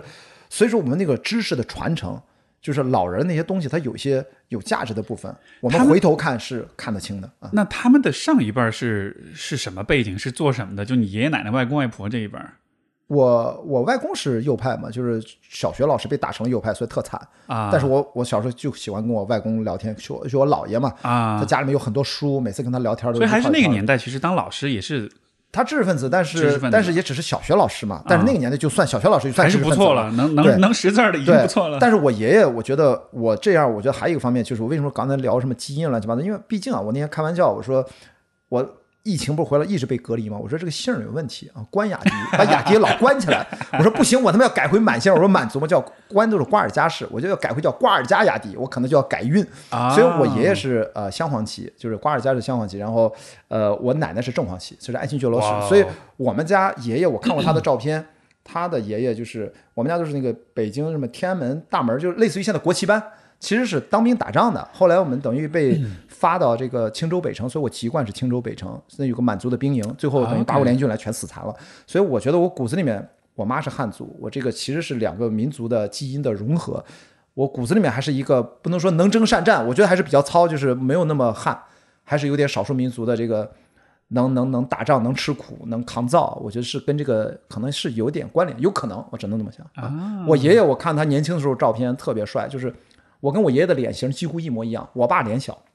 我是国字脸。我爷爷年轻时候往那一坐，我觉得就是一个将军的感觉。可能他的爸爸和他的爷爷，我觉得一定是，因为我们都是武将，就是都是打仗的那种。就到我爸这儿，我爸你看他虽然小头小脸，不像那个打仗那种感觉，但我爸厉害就在于，自打我有人生记忆到现在，每天早上跑十公里没有断过。每天早上，每天哇，所以他我的能跑，实际上一定是从那。肯定，但是他人生的际遇导致他没有参加过任何的马拉松比赛，更不用说越野跑比赛，已经七十三岁，对吧？其实挺挺遗憾的，就是，但是我觉得也好，也别受伤什么的。整个我们那个小区啊，呃，那个叫福山后二小区或整个福山后那一片小区，只有一个年轻人能跑得过他。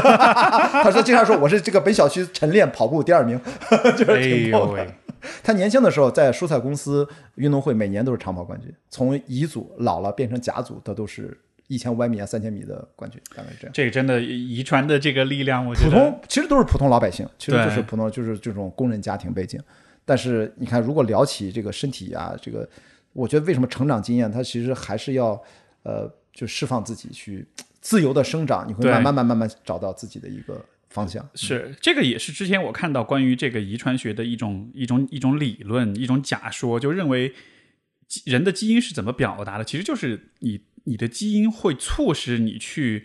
寻找、去创造那些符合你基因倾向的那种环境。对比如说你基因里面你喜欢跑步。你你长大了之后，你也倾向于去做那些跟运动、跟跑步有关的事情，或者你也比较倾向于去到那种环境里面，对，以便于你的基因表达。我觉得这个真的是就是相互作用，有这个基因，然后又有这样一个环境，两个两者相互一作用，就感觉就彻底的就把这个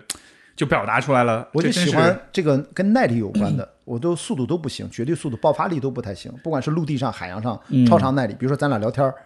录播课，我都喜欢录长的，就是就是我做过直播七个小时没停，你知道吗？就是跟大家互动聊天，我发现就是长一点我比较舒服。包括你说你在这个航海的船上的时候，就特舒服的那个感觉。对对可能对有些人就觉得啊好无聊，就感觉像很痛苦很痛苦关监狱要关死。但你就觉得很好，对，所以我觉得这个真的可能还是有有点关系的。而且你不觉得还有一点，我觉得重要的，很多人其实要接受一种状态，不要去害怕什么呢？就是看似截然对立的事情，其实是可以同时发生的。其实我觉得是可以尝试着接受。像比如说，具体我身上就是，我大部分的运动很多时候都是一个人，嗯，就所谓的孤独的问题。但是呢，你看咱俩聊天，你也知道我肯定是个爱聊天的人，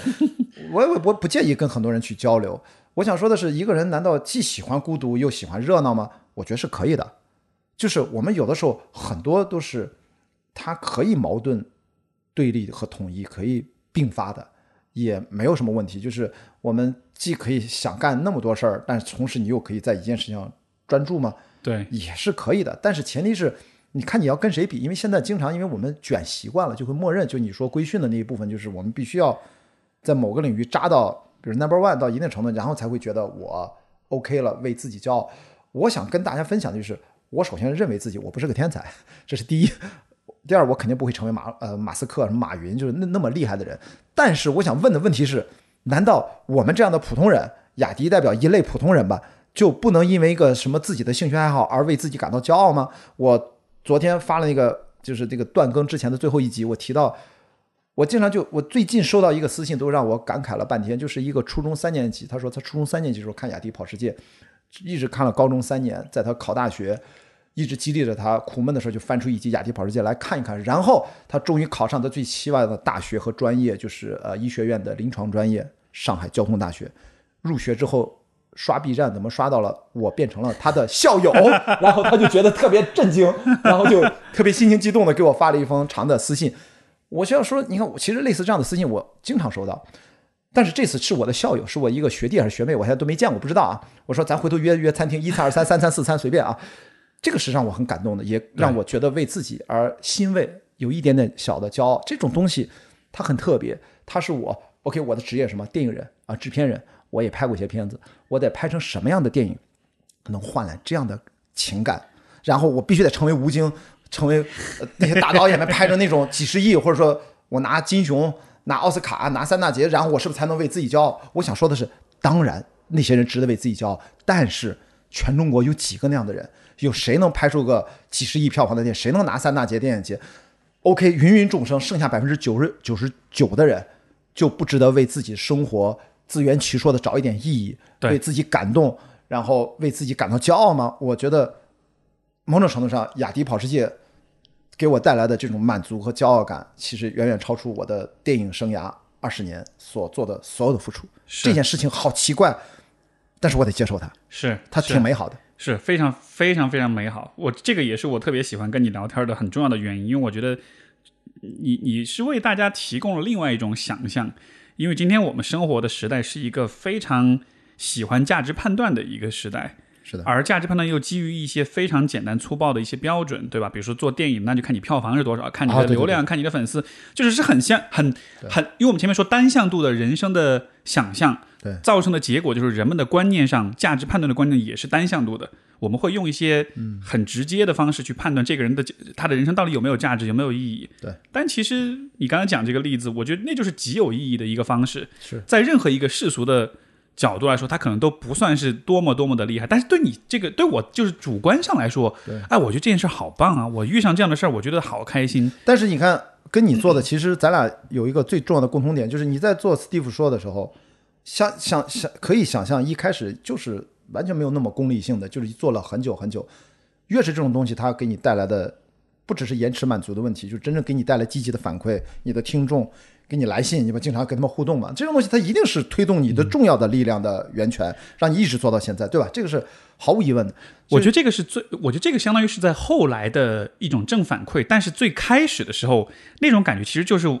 我们小时候都会有，就是那种漫无目的的玩耍啊。对对对，我觉得那个感觉是最最最开始的原动力。是的，而。我觉得要能够接受，甚至要认可这种感觉是非常重要。因为今天大家做任何事都要有一个，哎，我做这事儿能达到一个什么样的结果，对吧？对。我今天开个播客，我要考虑商业化的问题，就就你已经开始要用几用一个未来的目标去合理化今天的动机了。但其实人最自然的状态是，哎，我就是想做这事儿，我不知道为什么，我就是想做，而且我还蛮喜蛮喜欢做这事儿的。这种动力其实才是最长远的。对，其他的动力你会很容易，比如说你想的商业化，你做了一段时间没流量，那就不做了，做了，对，就放弃了。对，但是这样的结果，你反而你的那个路径就会不断的改变，不断的摇摆，到了最后反而是一事无成。是的，像我，像我，我觉得我们做的很多事情，就是我也没什么原因。别人问我说你最开始怎么选择要做播客的？我表面上当然我会说啊，因为听了别人的一些节目受到启发，但是核心的原因我真说不出来。包括以前经常别人问我一个。我非常困扰的问题，你你是怎么想的学心理学的？你是怎么想的做咨询师的？同样的，对，就是虽然我嘴巴上有一套说辞，对你回答一百遍了已经啊。对，但是最最最根本的原因就是我不知道，对我就是想，就就这个人们不太容易把接受这个作为一个合理的动机，但是它却是最真实的动机。所以今天跟你其实至少有一个点，我觉得值得分享。我记得可能上次是不是提到过一点点，就是漫无目的的。这种看似随机漫步的人生，往往会开出你最意想不到的一些果实。没错，但是那个东西其实真的挺美好的，而且那个东西往往真的不是你规划规划的出来的。我现在回头看，我做电影是我算是也是随机漫步的一个结果，但至少我本科研究生，我的规划很清晰，我要当制片人，后来我当了啊，就是当了钱，不是一个成功的制片人，但是我现在退居二线，以后可能想当导演，不想当制片人了。那你会发现，真正让我很开心的，除了制片人之外，或者做电影之外，美洲影评，我跟张小伟莫名其妙做了五年。到现在还经常被我们的老观众念念不忘，所以网上谁叫我关关，我就知道，嗯，这是美洲影评的观众。雅迪跑世界从一四年拍到现在，虽然第四季现在还没毛剪的，今天就突然蹦出了一个我的学弟还是学妹给我发特别长的私信，就前两天就说你是不是还有没剪完的素材，我能帮什么忙，我可以 免费帮你剪。我我说我马上做眼睛手术，等我休息了，咱俩电话好好聊一聊。就是你这我的意思说。都是不是奔着赚钱去的一些事情，最终它会源源不断带给你一些回馈，就像你做播客这么久一样，更不用说我做雅迪学堂。那当时就是我觉得我要去帆船比赛了，我要出发之前把我对电影行业的认知以案例分析的方式都保留下来，然后赶紧上传到网上上当一个网课的形式。我开玩笑，万一我回不来呢？那个东西代表我最前沿的思考和我 真正在电影行业二十年，我总结下来一些什么东西。后来我回来又做了第二季，就这个东西。他也没分我什么钱，第二季几乎就没赚钱，赔的稀里哗啦。第一季还给了我就新片场学院还分了我几万块钱，我还挺开心的，因为我也没想到能分到嘛。但是我觉得这个东西最终引发了呃雅迪学堂第三季我都没做，但是做了一堆大纲，然后变成了我去那个学校做课题阐述，遇到了我的导师，变成了赌博这件事情。就他每一件事情都延展出了很多东西，包括帆船。就是其实是最早，我只是听了郭川关注郭川这件事情，其实十年的铺垫。后来中影集团找我做他的电影的铺垫，然后突然一九年这就变成了我的现实。然后帆船中间又引发出了各种可能，就是对我怎么又去读了博，但是前面也是有准备的。但是我就知道，哦，原来又延伸出一个单人环球不间断的一个野心，其实是个野心。然后读博，我同样的逻辑会在未来的四年啊或者六年，毕不了业就是六年。那又延伸出什么东西？这个是我现在预判不了的。但是如果发生了，其实可能那个东西就是适合你的，而不要先上来自我否定、自我 challenge。啊，怎么有这样的想法？不会吧？我觉得往往是先去试一试。对你说这个，我觉得一个形象化的比喻，就好像是如果每一个人都是一个植物的话，你的那个根系，嗯，是可以长很远很远的。对，甚至通过互联网，通过很多现代通讯手段，你的根系可以遍布全球。对，而你的根系越远越茂盛，其实它。接触到了来自世界各个角落的各种信息、各种养分、各种可能性，也就会更多，从而它就反过来就会更加滋养你生长的更，呃，更繁茂。但是，可能今天我们的一种规训就告诉我们，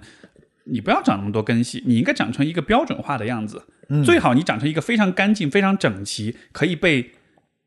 刚好放入到某一个特定容器里面，你能 fit 进去这个这个形状，这就是最好的。但是人不应该是，呃，为了去装入某一个特定形状的容器而生长的。人的生长应该是像一株巨大的生命之树一样，你的根、你的枝叶，然后生长向无限远的地方。那反过来问，如果某些人就发现原来我已经在某个容器里面了，怎么办？对吧？很多人就会经常发出这种，就是什么。呃，叫最近什么精神内耗啊，什么对被被被动的卷啊，就是他已经在一个被严格规训的框架内，你说他就只能是不是去抛弃这个框架，还是怎么样？他是不是也很被动？现在很多现实问题，嗯，这个这个我觉得确实很复杂，这个话题就是它涉及到各个方面的，但是但是至少我觉得能，呃，就像今天我跟你聊这期节目，我觉得就是想试着去给大家至少提供这样一种想象。其实我觉得能有这个想象本身，可能就是，对我就我永远说一句话，就是你先敢想，你先不用敢做，你先敢想，没错。然后想着想着，没准哪天要不试一下，就开始干，哎，那个就开始有实际意义了。我觉得呃，一切是从敢想开始。可能还有一点好处，就是因为我喜欢电影。电影最重要的就是去体验别人的人生，没见过啊！泰坦尼克哦，原来穷小子跟富家姑娘谈恋爱是这样的，船还沉了，你知道吗？You jump，I jump，我也 jump，就是各种故事。你看完了之后，好像你突然有一天觉得，哦，是不是我活的也可以像电影一样？所以那天，呃，户外探险可能过两天会发一篇我的这个第二次的人物报道，因为他我呃两年前给我采访过一遍，就是我正好在前半赛段航行当中，他们肯定是聊帆船为主嘛。这次回来之后，他们又做了一个人物访问，然后那天。访问我的时候，当然我也不知道他最后标题怎么写，我还没看过。我一跟他开玩笑，我说我都替你想好标题了。他特别都是一想说，我说就一句话：当一个电影，当一个电影人决定活成电影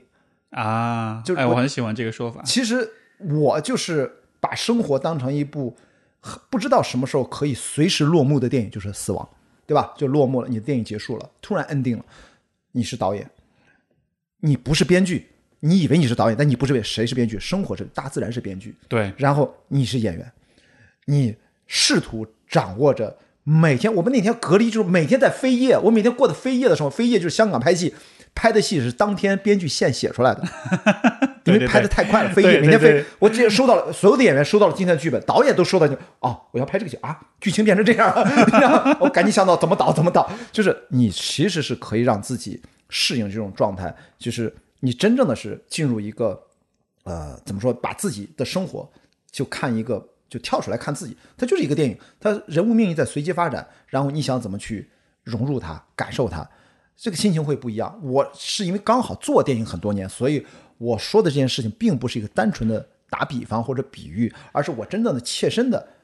我可以相信，我就是当一个电影人，决定把自己活成电影，其实就是另外一种视角了。嗯这样的方式会不会在一定程度上其实是很考验一个人的安全感的？因为我意思是，如果你想要就是像每天这个叫什么飞页是吧？就以这样的方式来拍电影，实际上。如果我是一个人，我的生活每天提出不同的脚本，然后我去追随他的时候，可能我自己的掌控感是没有那么强的。但是你好像不那么介意不掌控啊，在在对，就是不去掌控，随波逐流啊，随波逐流，帆船就是这样，你只能你难道抵得住浪吗？你没有，你只要顺着浪，是。跟它融入它。但是你知道随波逐流这个事情，你你看，哪怕是这个词，我们说出来，我觉得在大众认知里面多少是有点贬义的。但是我那个专栏文章，我记得有一篇是不是说过“随波逐流”的波，我指的是脑电波的波，就是你你你你你你真正的不只是 follow your heart，no，follow your brain，就是那个你大脑的神经元自己会给你某种指示，然后其实在引导着你去走向去决策做一件事情。对这个东西不用着急用语言去再阐释，有的时候语言是累赘，甚至是语言是自我误导。哎，对是的，因为我们真正试图翻译自己的时候，就已经出现错误了。没错，所以咱们聊天就是把它规范化，试图传播一下，也不能完整的代表我的精神的想法，因为我都知道我的语言可能在自我欺骗。所以怎么办呢？就是我们有的时候我们做的事情，不用非要让语言去逻辑梳理清楚和自我说服之后再去做，你就直接做就好了。就是你刚才说的，你也不知道为什么要搞什么心理学嘛，做什么播客嘛，就是这样。但是你隐隐的觉得这是要去做，其实大脑已经决策好了。所以说，随波逐流是指随着脑电波就去追逐那件事情，就这个我觉得这个想法和今天的一种普遍存在的一种观念是非常的相悖的。今天大家都会强调说，我要我要知道自己是谁，我要认识自己，我要知道自己想要什么，我要对未来的人生做规划。大家很强调，比如说职业规划、人生规划，就好像是都是要把所有的想法翻译成具体的语言，而且是那种可传播的，而且是那种。也许是那种发在社交媒体上会被人点赞的那种啊，那那是另外一回事儿。但是你恰恰我首先我认同一件事情，就是大家都在寻找自己，都希望了解自己是谁。但是我想说的，恰恰是我我当然我一家之言啊，就是大家千万别拿我太当回事儿，就是。恰恰是这种随着脑电波逐流的方式，没准是捷径，才没准是距离最近的那个直线它。才是最能帮你找到自己的那个方式。反而是你在语言当中、在逻辑当中，包括在大家的点赞当中去寻找的。我觉得，包括在其他的什么什么大 V 意见领袖的文章里去找的，嗯，也许那个时候你找到的就不属于你了。对，所以这就是为什么我已经在别人看来很脸皮厚了。我已经觉得我没有什么要脸要皮的问题，就是我都没有从脸皮厚薄的角度思考这个问题。你你也知道，我微博发一些啥，就是朋友圈基本上差不多。我讲那些话，就是我现在是比较顾及别人的感受啊，比较顾及。所以比如说最近我转发了个朋友圈，呃，涉及到一个电影下架的问题，然后我其实转发了个别人的说法，不是我写了任何东西，我是转发了一下。然后一个很著名的导演啊，啪就给我发了一条语音，好像也不见得是这样吧？你要你要谨慎啊！啊、哦，谢谢导演，我就不说名字了。哦，谢谢导演，我说我先删了，啪我就删了。我首先我想表达一个什么意思啊？我最近跟朋友聊天，我说就说，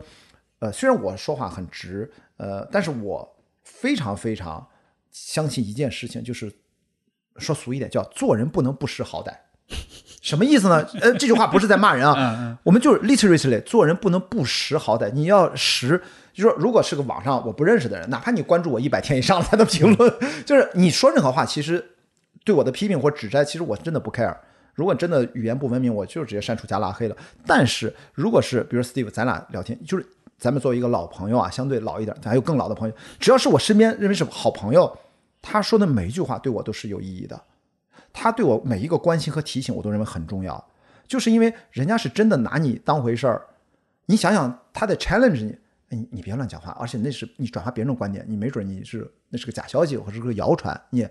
就是这表达了一种关心。咱先不说这个关心，他关心那个事儿对错，但是这个关心你要 take it，对，你要你要给他一个很积极的反馈。哦，谢谢您提醒，特别好。就是我每次遇到这，因为我的确在网上发言比较多，所以每个人来提醒我，我一看这个人真的是我的老熟人，或者他，因为他对我足够了解，他也知道我发那个可能没有什么坏心。换句话说，没准他知道一些什么事儿我不知道，所以他知道那个转的肯定是不对的，所以他在提醒我。所以说做人要识好歹，所以我觉得咱们要这个发言，我表面上可以什么都讲，但是真的要还是要敢于倾听，但是倾听是有限度的，就是你其实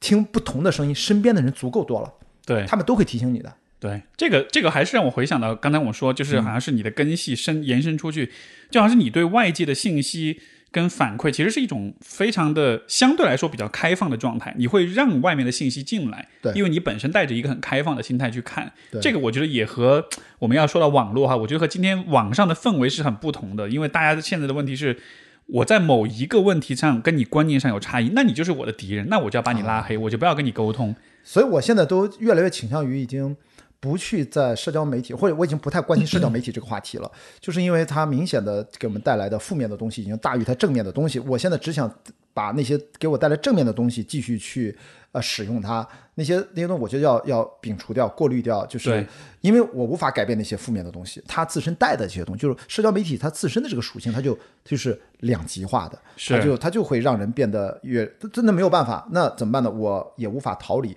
我希望我有一段时间可以完全不用，那没准做一个测试呗。但是好好像又不能马上的逃离这个东西以前就这个航行的时候，那不就是啊，对啊，所以我就很开心啊。所以你知道为什么？就是我一直说，就是那个叫对立冲突矛盾，就是我完全 enjoy 我一个人单人航行的时候，我就是不买 Starlink 的服务，我他妈就想断网，怎么着？反正你再说吧，上海再说。然后就让李叔说我这个人帅不过三秒，你不说好了三月二十一号他妈出发了比赛，他妈比赛了朋友圈还在点赞，太烦了！这个人不都说走了，然后我们再发了你那期播客，就这挺搞笑的。但是所以我说，人其实是真的，你就要接受这个状况，把身边的这些。不同的声音，其实你认识的人已经足够多了，而并不是一定要说谁的话都要听，对那个就没有标准了。我觉得，我觉得今天就是大家会比较依赖从观念、从知识的角度去感知世界、感知自己。但是其实有一个比，因为你看语言的产生，其实会比人的很多其他的心理机制会来的晚很多。嗯，所以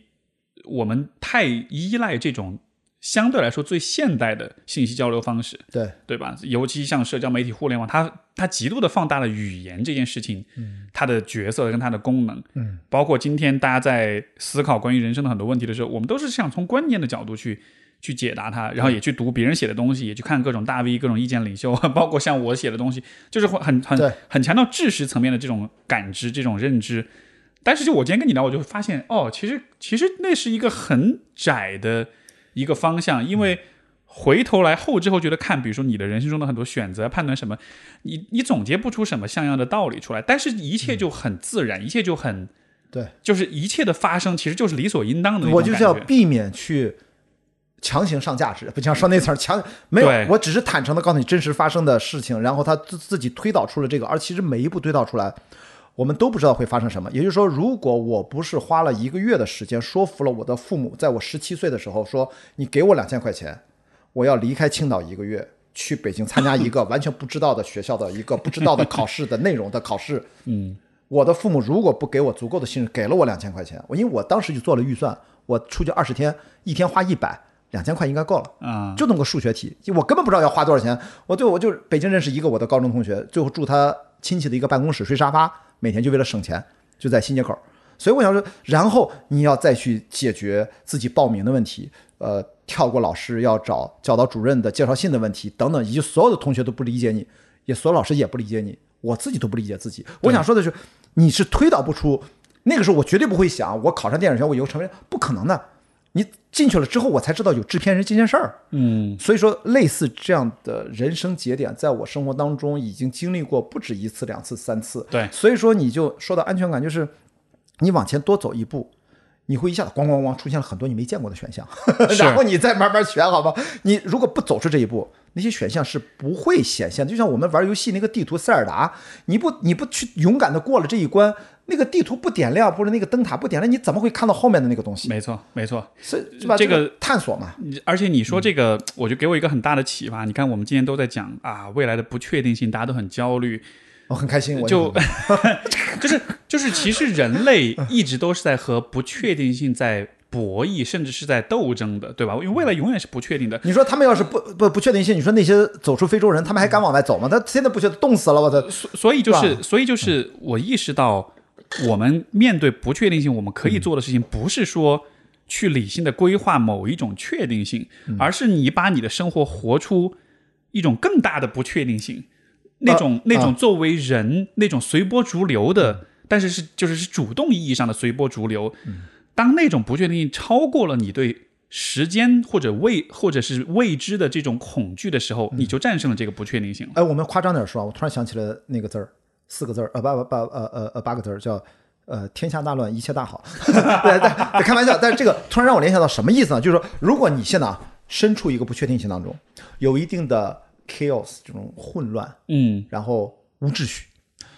那么 OK 啊，一种呃常规的做法咱都知道了啊，从中寻找确定性，寻找秩序，然后龟缩一下，比如现在考公，对吧？这是一种在不确定当中找确定性，对吧？对对对这是很正常。OK，我们什么叫反其道而行之？我觉得你现在如果啊现在上点价值，哎呦，终于上到价值了，我操，聊到现在上价值，这是我现想出来的，嗯之前从来没有这么想。就是接着你的话说，你启发了我，我们在这种不确定性当中去创造更大的不确定性，对，创造更大的混乱，是因为更大的混乱，刚才那八个字嘛，天下大乱，一切大好。因为你在更大的混乱当中看到了更多的机会，没错。更多的选，呃更多的适合你的选项，突然就显现出来，而之前是没有的。所以，当我们在变局和变革，现在现在是个大转折的这个时期啊，当下就是这样，我就要勇于去创造更大的不确定性，融入进去，你会看到很多新的选项，是你以前从来没有想过的，其实适合你的。是的，而且就是你面对的那个不确定性，那个最初的不确定性，那个是一个环境给你带来的，是一个外来的施加于你身上的。但是如果你自己去创造那个不确定，哎那是你自己的。我觉得这个 ownership，这个这个归属跟拥有是特别重要的。你的感受就不一样了嘛。没错，你自己，比如说我有了这样一种多多向度的人生，这是我自己主动选的，我主动选择了所谓的随波随波逐流，所以我在随波逐流的时候，我不会觉得不安，我不会觉得焦虑，不会觉得哎呀这个是不是不好，因为那是我自己选的。对你，当你带着这样的一个状态进入到不确定性里面的时候，不确定性根本就不会让人害怕，它反而就是就其实就是其实就是你的这种状态，因为我们还有一种特别常见的呃逃离，因为刚才我不是问了一个问题，就是他如果已经在一个框架当中怎么办？其实很多人其实他是有办法的，而且他办的也不错。他有一个朝九晚五的工作，对，然后他八小时之外，他就认真的干自己的一个事儿，干的也很好，精神世界很丰满。然后呢，投入到日常工作，他也不苦闷，这当然是一个很好的解决方案。就是很多人是这么做。我记得我跟土摩托聊天，他写那个呃叫什么呃呃呃那个叛逆，来自民间的叛逆，用了七年的时间。然后就在每天上班做科研，下班就写书，下班写完全不知道这本书是为了什么。他坚持了七年，我觉得想想这个还是嗯，不是文科生能干得出来的事儿，你知道？怎么理工男才可以？真他妈，你知道还是厉害。当然给他带来那么多回报啊！后来变成了三联的记者、作家，现在他终于找到自己最适合自己的生活方式和一个职业状态啊！著作等身十五本，我说你怎么垒成五层书架那么高？著作都么两倍身高了都？就是，但是我想说，这是一种呃非常常见、大家都能理解的方式。还有一种，就是我去跟他聊，我说，呃，我们经常会聊这个兴趣啊、工作和生活，呃，怎么平衡？我也经常被问到这个问题，我经常哑口无言。在几年前，我怎么平衡？我没法平衡呀。但是后来，我现在终于啊，就是鸡贼了，就是如果用这个比较啊、语言化去表，但是这是发自我内心的想法。我终于意识到，我从来没有从这个角度去思考，因为我想过了嘛，当一个电影人决定活成电影是什么意思？背后的意思就是说，去他妈的，就是我的兴趣就是我的工作，因为我通过我的兴趣赚钱了，算到我的工作，然后我的工作就是我的生活的绝大部分，几乎等于我生活的全部。所以我想说的，它不是一个三者均衡的问题，它是一个三位一体的问题。对，所以如果从这个角度对应刚才那种八小时以外，也是一个 balance，他也精神很丰满，也不会抑郁，也不会反正反正工作就工作，兴趣是兴趣，生活是生活，应该他就分得很清楚。对，但是对于我来说，我从来没有分清楚过。从开始读大学，变成电影变成我的工作，到后来户外运动，我因为户外运动创业，不管是做服装品牌，我后来退出，还是我做越野跑推广这个公司也没成功啊，现在都关掉了，都不成功啊。然后，但是它也是我的工作，也是我的生活。然后雅迪牌界也是我的生活，然后后来帆船也是，现在读博士也是。未来我跟你说，你看老来得子也是，为什么老来得子会变成育儿博主的？那基本上我基本上就全职当奶爸了，对吧？嗯，它也是我的生活，就是可能就是你说的那种创造更大的不确定性，然后投身进去，可能就得用我这个我自己用我的这个方法去呃测试的，对试炼的，就是就不要分对，一件事儿就就好像是说，你害怕不确定性，我就变成不确定性啊，对对，我跟你是一伙儿的。我跟你说，就是你打不过他，你 come beat them, join them。那我成你不确定性的一部分总行了吧？就是他妈的，伊隆马斯克说 Neuralink 这个公司使命是干嘛？就是我打不过人工智能、强人工智能、超人工智能来的那一天，早一点通过脑植入芯片让人类变成人工智能的一部分，嗯或许还有机会。但是这是他的论点，对我觉得其实道理是道理是一样的，对吧这个这个非常非常有意思。我以前也确实没从这个角度想过，但是这么想一想，我觉得还是，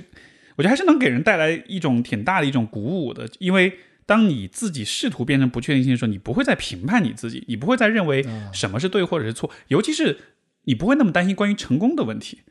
哎，就这点其实要提醒大家，就是千万别听 Steve 跟雅迪两人在这哔哔哔，好像是两个成功男性。我特别怕这种就是爹味儿他妈太强，你知道，特别可怕。就是这，特别是当我现在身边都是我理论上应该如果有儿子女儿那个年纪的同学跟我嗯同班同学的时候，我就更加害怕自己变得特别的宣教，或者说特别呃坐而论道说那种事情。我觉得我们今天聊的所有东西，至少我的观点，我没有觉得它代表世俗的成功，我也没有觉得 我要特别的就。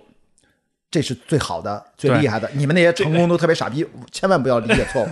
我应该这个你可以放心，我觉得大家都有自己判断了。我们其实在说的只是一种一种角度、一种版本。一种角度，对吧？就只是说这个可能今天很多人他受到的规训太太单一了，我们无非是提供不同的一种视角，但是还是得每个人自己去选择。实在的讲，咱俩今天聊的这些东西，特别是我的生活经验的一些特别个个案化的东西，它其实是极度例外的，一还有它它是前提建立在巨大的牺牲和放弃，当然及你的性格。心有没有像我这么大？脸皮有没有我这么厚？因为我没有觉得我脸皮厚，是大家别人会觉得我说那么多好像我脸皮很厚，没有，这个是性格的问题。对所以这个真的是，就是它不是成功，它是一种我自己的自在的解决方案，能让自己自在的这种生活状态的解决方案。对，相当于是今天我们讲了一下你这部电影是什么样的，然后大家就看一看，看完之后呢，你要想活成那样也行，你不是活成那样，你作为电影来欣赏是我这部电影的导演阐述，对，其实可以这么理解。但是这个这个电影你可能不喜欢，嗯这个电影也完全这个生活方式也完全不适合你，这特别正常。而且我的这种生活方式也可能未来也不会是主流，可能也不会代表什么成功，但是它能让我呃特别自在和我说了吧，有一点点小小的骄傲和成就感的活完这一生。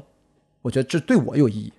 咱们，今天分享的其实对雅迪有意义，可能对 Steve 有一些意义，就是咱们俩是在碰撞嘛。至于对其他的朋友有没有意义，我真的不敢讲。嗯，我也不会去。我看我做雅迪跑界，我从来没有去鼓吹过，你们都来超马越野跑。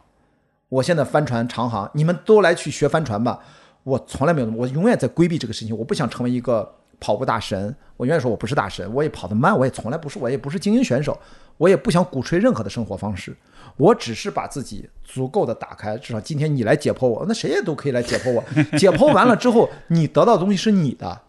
我得到的东西是我的，我都在解剖自己呢。但是我不会把自己当成一个成功学的模板，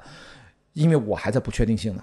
我是很没准过几年回头否定了今天的我，我还挺高兴的。因为我不会轻易的否定，我不会用过去的，我如我我我我我我相信我如果自我否定，不会用一百年前的一个过时的方法来否定，那就要活回去了。但是一定会有新的技术、新的生活样态、人的心智、社会形态又会发生新的变革，我有了新的感受，哦，我还能这么活，对吧？就像说我老来得子没有问题啊，以前可能会觉得这有问题，但其实没有问题。是这个今天其实给我很大的一个启发哈，其实是我自己内心深处一直都对于所谓成功这件事情有一种很矛盾的感受。就一方面，其实我在观念上我已经知道说，就是我没有必要追求单向度的成功，但是啊单一价值啊，对但是在情感上还是羡慕哈，还是羡慕。倒不是羡慕别人，而是我对我自己，如果我会担心，如果我在某个方面没有成功的话，这会让我有有一种内疚，或者有一种怀疑，就是是不是我没有所谓的活出把自己的潜能完全的活出来，就好像是你的潜能有没有活出来，似乎是应该由某种形式的成功来来作为标尺的。嗯，但是我今天跟你聊完之后，我有一个新的想法，就是可能成功是其中一个标尺，但不一定。就好像是我做了很多事情，不一定都是成功的。甚至像你说，你开一个什么公司，然后就然后就关了，对吧？但是这个关了，就意味着这整个事情是没有意义的，或者是失败的嘛？好像就不一定了。我跟你说，这里面我觉得咱俩因为今天聊的特别火热，观众听到这儿已经热血沸腾了。我觉得要降降温啊，降降温，用什么样的方式啊？降降温就是，我记得好像有一个小宇宙的评论，他评论区呃，他突然就说到了啊，什么大学一毕业就能当制片人，这个人肯定家庭背景不一般。听 完听到这儿，你就知道我的家庭背景太一般了。我想说的是什么？就是你真正的去创造不确定性和去真正的自我塑造，通过户外运动，通过你的阅历，自我塑造，让人格更完善这个过程啊，它并不违背说正常上班、对赚钱养活自己。是为什么呢？不矛盾，我说的这些事情，咱们捋一捋时间啊。咱们我今天讲这句话，是因为我已经四十三岁了，马上四十三岁了。我讲有了这些思考，大部分都是我三十五岁以后的思考，你知道吗？就在三十五岁之前，我是一个傻逼，你知道吗？就是你想想，哎，我一九九八年进电影学院，然后等到当场第一个商业片的主流电影的制片人是二零一零年，这十二年我在学习本科、研究生，我在给老板打工当助理，从小助理干到制片主任，我中间没有跳过、跳跃过、错过任何的达成那个高一点的目标中间必须要经过的环节，从来没有。该傻逼都傻逼过。我二零零零零零，哎，二零零二年二啊，二零零一年第一次当制片主任，我被一个化妆师欺负的，在现场哭了。我不用说，后面还有很多事儿。在办公室经常被人就是那种办公室政治所暗算什么那种，我都吃过亏，所以我都正常的上班。然后我创业是二零一五年呀，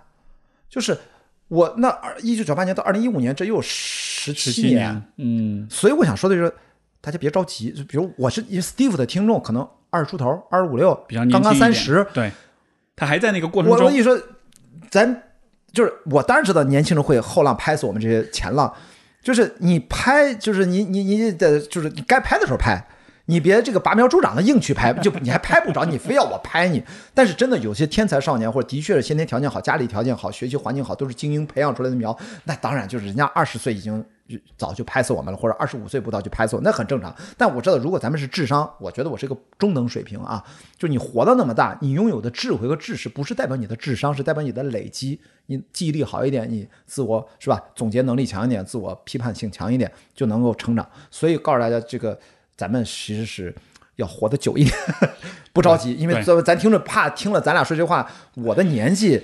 这个时候说这个话，一定要有有当下性。其实，如果你现在二十五六岁困惑，那是一个正常的困惑，你会自己会会习得的。啊就好像是我们相当于是已经在下一个赛段了。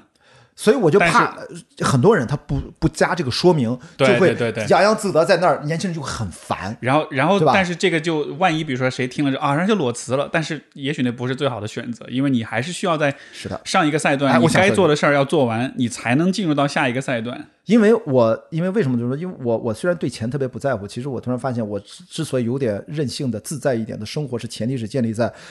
当然刚好我也是一个人啊，一个人吃饱全家不饿的情况下，我每年去通过不管各种方式正常的赚钱工作，我得回来的收入是可以 cover 自己的。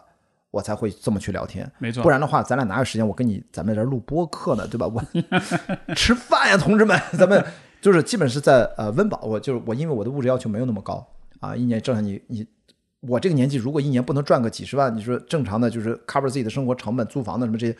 那那是不对的。对就是说明那我更不应该在这儿录这个节目。但是我并没有说我是一个一定得每年赚几百万，然后财富那样自由，就是真的是 literally 现金财富自由的房子有一套价值几百万上千万，然后我才有资格坐在这儿。我也反对这种。对，但是我也的的确确不是那种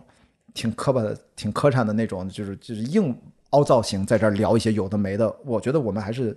就比较合理的去看这个事儿啊，你的年纪跟你的生活呃履历，你该怎么努力，就是年轻的时候要疯狂的去努力。所以我当然不同意年轻人现在你躺平的是因为你有资本躺平，我年轻的时候没资本躺平，我也得拼命干活加班儿，或者说这种，或者说这种年轻时候的躺平，它有可能在未来会阻碍你去，就是像我们说的，活出你的不确定性。可能你现在只是预预料不到，但是到那个时候，你会发现，哎呦，其实还是有点受限制的。因为你想想，就是大家因为躺平就是很讨厌这个词儿，他就是因为太局限了，每个人对躺平的理解不一样。没错，那你说年轻人他他明明他就他他呃上班不拼了，他可能就八小时以外他就研究咖啡去了，自己没准还弄了什么乱七八糟，写了公众号，没准也活得挺好。你说他我真的不叫躺平好吗？他在认真的生活，他在很积极的生活，好吧？他哪怕或者辞职了，他去干了一个别人看了特别不靠谱的事儿，但是他就投入做进去，那也不叫躺平好吗？他是真正的在热爱生活。所以对一说这个躺平，容易特别聊偏了。你说我现在在读一博士，你说我是不想面对。呃，电影行业现在很糟糕的创作大环境嘛？呃，首先说的确是这样，我的确不想面对，但是我是有点逃避。我的确，但是我用另外一种，我去学术上能不能对电影行业做一些啊、呃学术上的贡献？那我也是在很无奈的被动的大环境我改变不了的情况下，我还是以我的力所能及的方式找到了一个出口，然后去把自己过去的积累还能不能再往前推一步？然后我知道大环境会变的，呃，我们总能用得上我的时候，我还在就可以了。那我也没有觉得我很躺平，我还是觉得是积极的面对，对吧？就就可能是就可能是对躺平的比较好的呃打引号的好的理解是说，躺平不是一种单纯的退出，它其实是在当你你你退出之后，你找到另一种形式的进入，进入到你的生活，进入到你的人生的那个随波逐流，就它不是一个纯撤退的或者投降的一个姿态，它其实应该是找到更好的方式来来切入，来来真的进入到你的生活。这个你说不能投降，让我想起了我那个一件衣服送给了，就是跟我当年一起考那个艺术课那个吴浩同学，他现在是在呃旧金山，呃呃 San Francisco Conservatory of Music，就是音乐学院做了一个伴奏的长长期的一个教职，已经很厉害了，就是钢琴特别好，沈阳音乐学院毕业去的。然后他就来看我嘛，我们不是停在旧金山嘛，他后来说你比赛结束那衣服不要扔，送给我，给他儿子激励他什么的。我想我操，穿那么臭的衣服，我后来想我可以送，我突然想了一个招，就把我那个红外红外马甲让每个船员写一句话，然后快递给他，哇，他激动的不行，给他儿子，儿子也很激动，是青，因为都都是青岛人嘛，嗯身在美国定居了。其中你刚才说那个叫不要什么妥协啊，不要投降，不要投降。你知道有一个船员给我写了一句话，哇，我当时就被 写 never back down，嗯，哇，你知道 never back down 就是戳戳到了，啊，我操，挺棒的，就是咔，那衣服上面有这句话。对对，我我我给他写的就是我经常说那句话，没有变过，就是生活是一场冒险。我写的就是 life is an adventure。是当然，海伦凯勒后半句是 not all nothing at all，就是你要不就是一场风风火火的冒险，要不然就什么都不是。当然这有点极端，那是因为海伦凯勒嘛，对吧？大家都知道。但我就觉得，嗯，这句话很适合我，适合我，所以我就给了我同学特别棒。密密麻麻写了好多话，但是 never back back back down，哇，我我就记住这句，其他写我想不 起来。是的，嗯不能投降。这个呃我们说电影有始有终哈，人生也是有始有终，所以我最后想抛出一个话题，就是关于人生的终点，关于死亡的问题。Oh my god！对，这个这个 切换一下节奏，前面对很热血对对对对，，这个好像要慢一点。现在哦现在要说一个啊更 hardcore 的问题了。对，那那从你的角度，你怎么看待终点、落幕、死亡？首先，你愿意用哪个？你愿意怎么去描述这个这个最后的这一个部分？我觉得葛达尔还是做了示范的。作为我们电影行业的这么创新的大师，他其实选择了这个自自主性结束啊。呃，但这是一一个选项。呃，我我我其实呃，我我希望能够顺利的活到六十岁，然后我们去写一个人生愿望清单三点零。嗯因为它会是关于六十岁到八十岁，到那个时候，或许还剩下几个没完成的，就像一点零版本还有两件事没完成，呃，也不重要。我们你看我的二点零版本没有包含那两件没完成的页人，不重要，就是你会有了新的认知、新的版本，那是一个新版本的关雅迪，他六十岁的关雅迪会去。怎么去活好自己的下一个二十年？嗯，我是不知道的，因为咱们之前聊过嘛。我是觉得每二十年可以重来一遍。对，哎，但是我我想先问你，你平时会经常想到关于死亡这件事情？当，然，因为不用想到，是你要面对。你 得你看，这是咱俩沟通的这个 呃差别。就很多很多听众解释的，或长马约跑，你你你看到悬崖，你知道你一个失足滚下去，你可能就挂了。你不是摔倒的问题，你去登山，我们阿玛戴布拉姆就是那个那个绳子，安全绳，它是在岩石上九十度，用扒着安全绳，脚踩着横向走，回头一看，不能说万丈深渊吧，就几百米就掉下去就没了。包括最后那一段就六十度，更不用说环球帆船赛，我们都知道 man overboard MOB 掉下去，你可能就没了。当然，如果是水温比较高。还好，如果是那种晚上水温低几度，你可能就失温就很快，二十分钟，我们停船把你拉上来，四十分钟可能也是尸体了。所以这个东西它不是我的日常想象。当你在户外极限运动的时候，你是日它是遭遇面对，要要去要去直面它，对对吧？从还好就是我小时候，其实咱今天聊小时候比较多，就是我说我小时候泡在第一海水浴场，我在海里面夏天就泡着，我们那时候太野了，第一次真正的意识到死亡的恐惧，都是在初中的时候。我们跟我的小学同学叫陈星啊，我都记得他的名字。唐荣泰呃没有唐荣泰，可能就是有陈星反正他是高度近视，比我近视还厉害。我那时候刚开始近视，我们就是一件事，说咱一口气往里游，看谁先回头，就这样。终于我们俩觉得试探已经很远了，天都暗了，我们回头看不见岸边，第一开始看不见岸边了，我都有点慌了。我说咱赶紧回去吧，那就可能已经两三公里出去了。天哪！就我们就那时候真的第一次觉得回不来怎么办，然后就。狗刨一样慢慢往回游，就就完全黑了，我们才回到岸上。那次真觉得特别后怕，我就然后更不用说，我们经常他妈的扎猛子就下去十米深抓一把沙子上来，就把耳朵都抢坏了，就那种破事儿就干了好多。但那个叫无知者无畏。和成年人之后，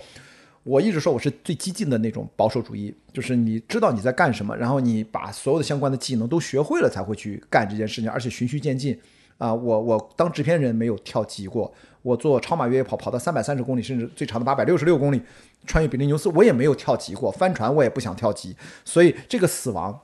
它是一个呃形象化的，它是一个知道什么情况下可能会发生，以及发生的结果会是怎样的，它不是一个虚的概念。对我来说，我觉得这是户外极限运动，呃，我觉得在对死亡思考上对我的帮助。当然，这个帮助的过程是为了与之和解。可以真正突然突发来的那一天的时候，你你会相对来说比较释然，因为最糟糕的不是死亡，最糟糕的是等待死亡，嗯，对吧？这个事情，你你最糟糕的是你的这个，你知道会发生，又不知道哪天发生是最讨厌的。你如果得了一绝症，说你还有三个月的时间，这是不糟糕的，对吧？就是你你可以有从容的安排后事，但实际上生活当中它是随机发生的，对，突然心梗，突然脑溢血。突然车祸，这个东西，我现在其实都是在为这种事情做准备。就可能在最后的那几分钟，甚至可能几秒的时间里面，那个时候要是你是没有概念或者没有准备的，那可能是对我的大概率死亡。我觉得意外死亡其实是概率远远大于我们老病死。我爷爷幸福在于他就在我面前，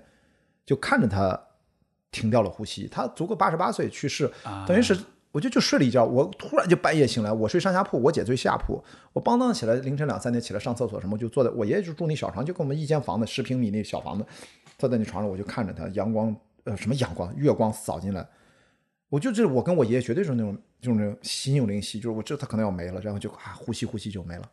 我也没有跟他碰他，就第二天早晨天了，我一上睡觉了，天亮了之后，我跟我爸说敲敲门说爷爷好像没了，就这样，所以我那是我第一次人生那么小近距离。是我的亲人看着他生命的消失的过程，所以我从那个时候我对死亡我是有具体认知的，更不用说我后来再大一点胆子，我们家马路对面就是青岛医学院，我爸哎我我妈在图书馆当管理员那时候啊兼职啊什么，然后我就老去那里面跟着凑他们上晚自习，然后呢教学楼的一楼是停尸房，福尔马林，我那时候就看里面各种的尸体解剖的打开的我都进去看过，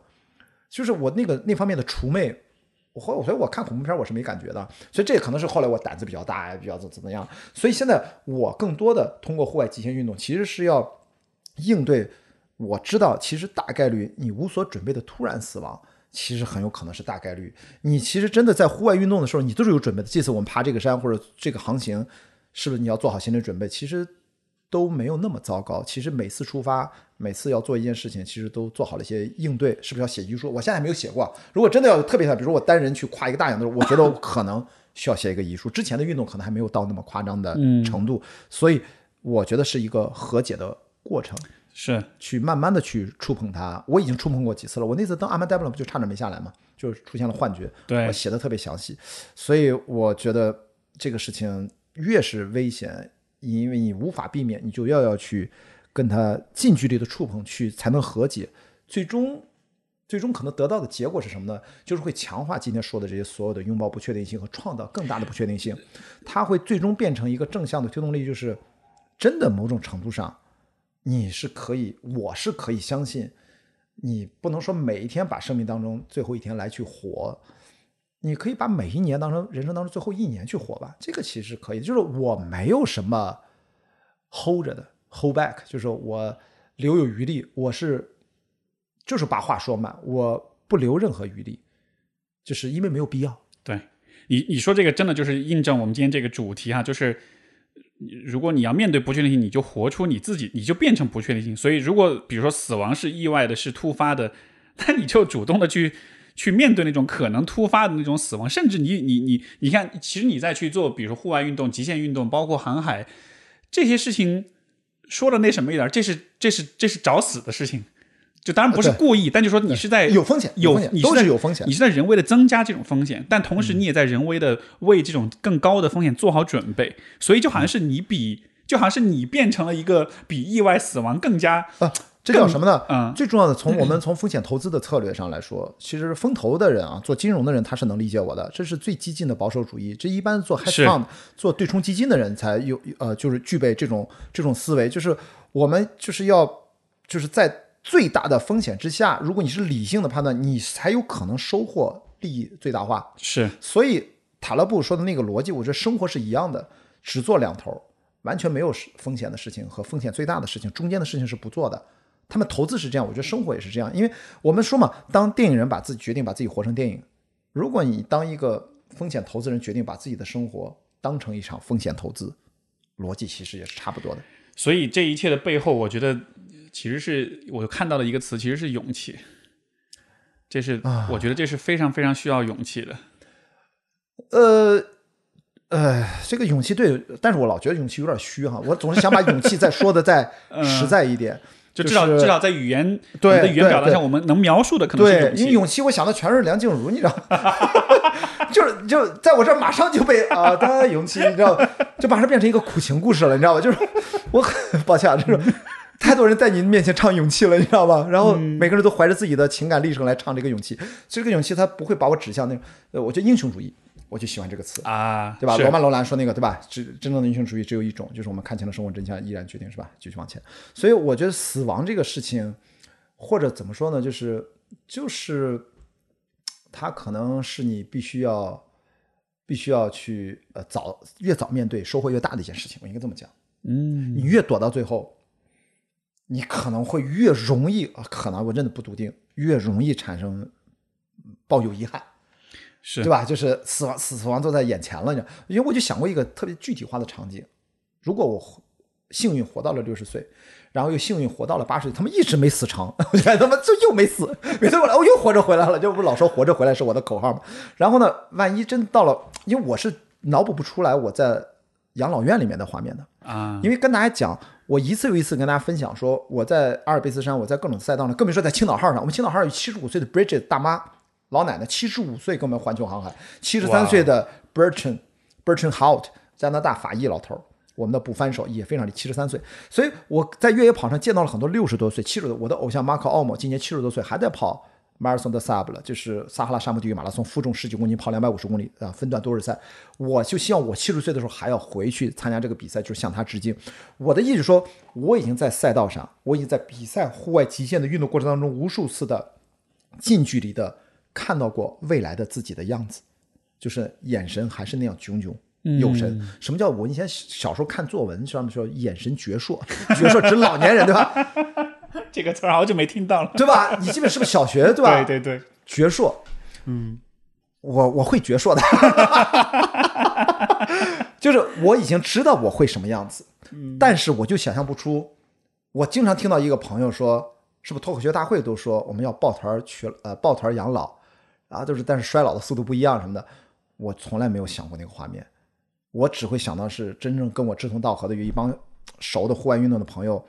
大家会经常视频通话，经常隔三差五聚会，聚的人越来越少，可能他攀岩挂了，他可能帆船没了，他可能没了，这个人越来越少，但是每一次相聚不是彼此恐惧，而是彼此激励，因为他没了，所以我下一个计划要赶紧再出发，哪怕最后只剩下我一个人，所以最后的死亡没有那么复杂，可能我瞎说，我爷爷八十八岁死，我觉得我爸能活到九十岁，因为他每天跑步，然后如果我也活到八十八岁，就是我们家男性长辈。我觉得是八十八岁起啊！我觉得我爸绝对能活到八十八岁，就是他现在才七十三岁，他早着呢。如果我也活到了八十多岁，就是我真的，但是我觉得这八十多岁应该啊，就像罗宾爵士现在八十岁，他八十岁的时候还他妈去环球航海呢，就是我们克利伯环球帆船赛的创始人，是人类历史上第一个单人环球不间断完成的人啊，一个英国老头。那么，如果真的哪天像戈达尔一样，就是我累了，我觉得这个冒险不行了，其实没有那么复杂，我就不要在国内啊，不要给国内朋友添麻烦，我去趟尼泊尔，找一座八千米。七千米都行，上去不用下来了嘛，就完事儿了。嗯，或者航海，你还要浪费一艘船，真的，你你弄给船东，因为我我猜我那个时候不一定有一艘自己的船，对吧？因为自己的船可能很破，还看不上，没准船东的船很贵，你你干嘛船出去不回来，你自己跳跳海不好不美，你知道吧？你你可能七千米以上，你可能跟那个冻成一坨，成为山的一部分，我觉得是 OK 的，是 OK 的。就像葛达尔，他作为一个电影人，一代。大师一直是创新和跳脱和呃反抗主流、反抗就是常识去进行创作的艺术家，他也没有平静的接受死亡，他是拥抱死亡。我觉得又怎样？我觉得他很他很棒。这个对话只可能今天发生，因为他刚刚做出这个选择。在这之前，我都觉得这是我第一次听说一个。电影人这么有名的一个电影人，他是用这种方式来来选，这都是二零二二年才会发生的事情。那我觉得几十年之后，如果我还一直没死成，我老说开玩笑，但是我这个话的前提就是说我其实可以接受，我在人生的这些任务清单当中，不知道干些什么事儿，突然就挂了，我觉得我是完全 OK 的。所以现在聊天，我们就是虽然我是第三次来，但我依然每次都觉得跟 Steve 聊天，我们就是一期一会。我们如果没有下一次呢？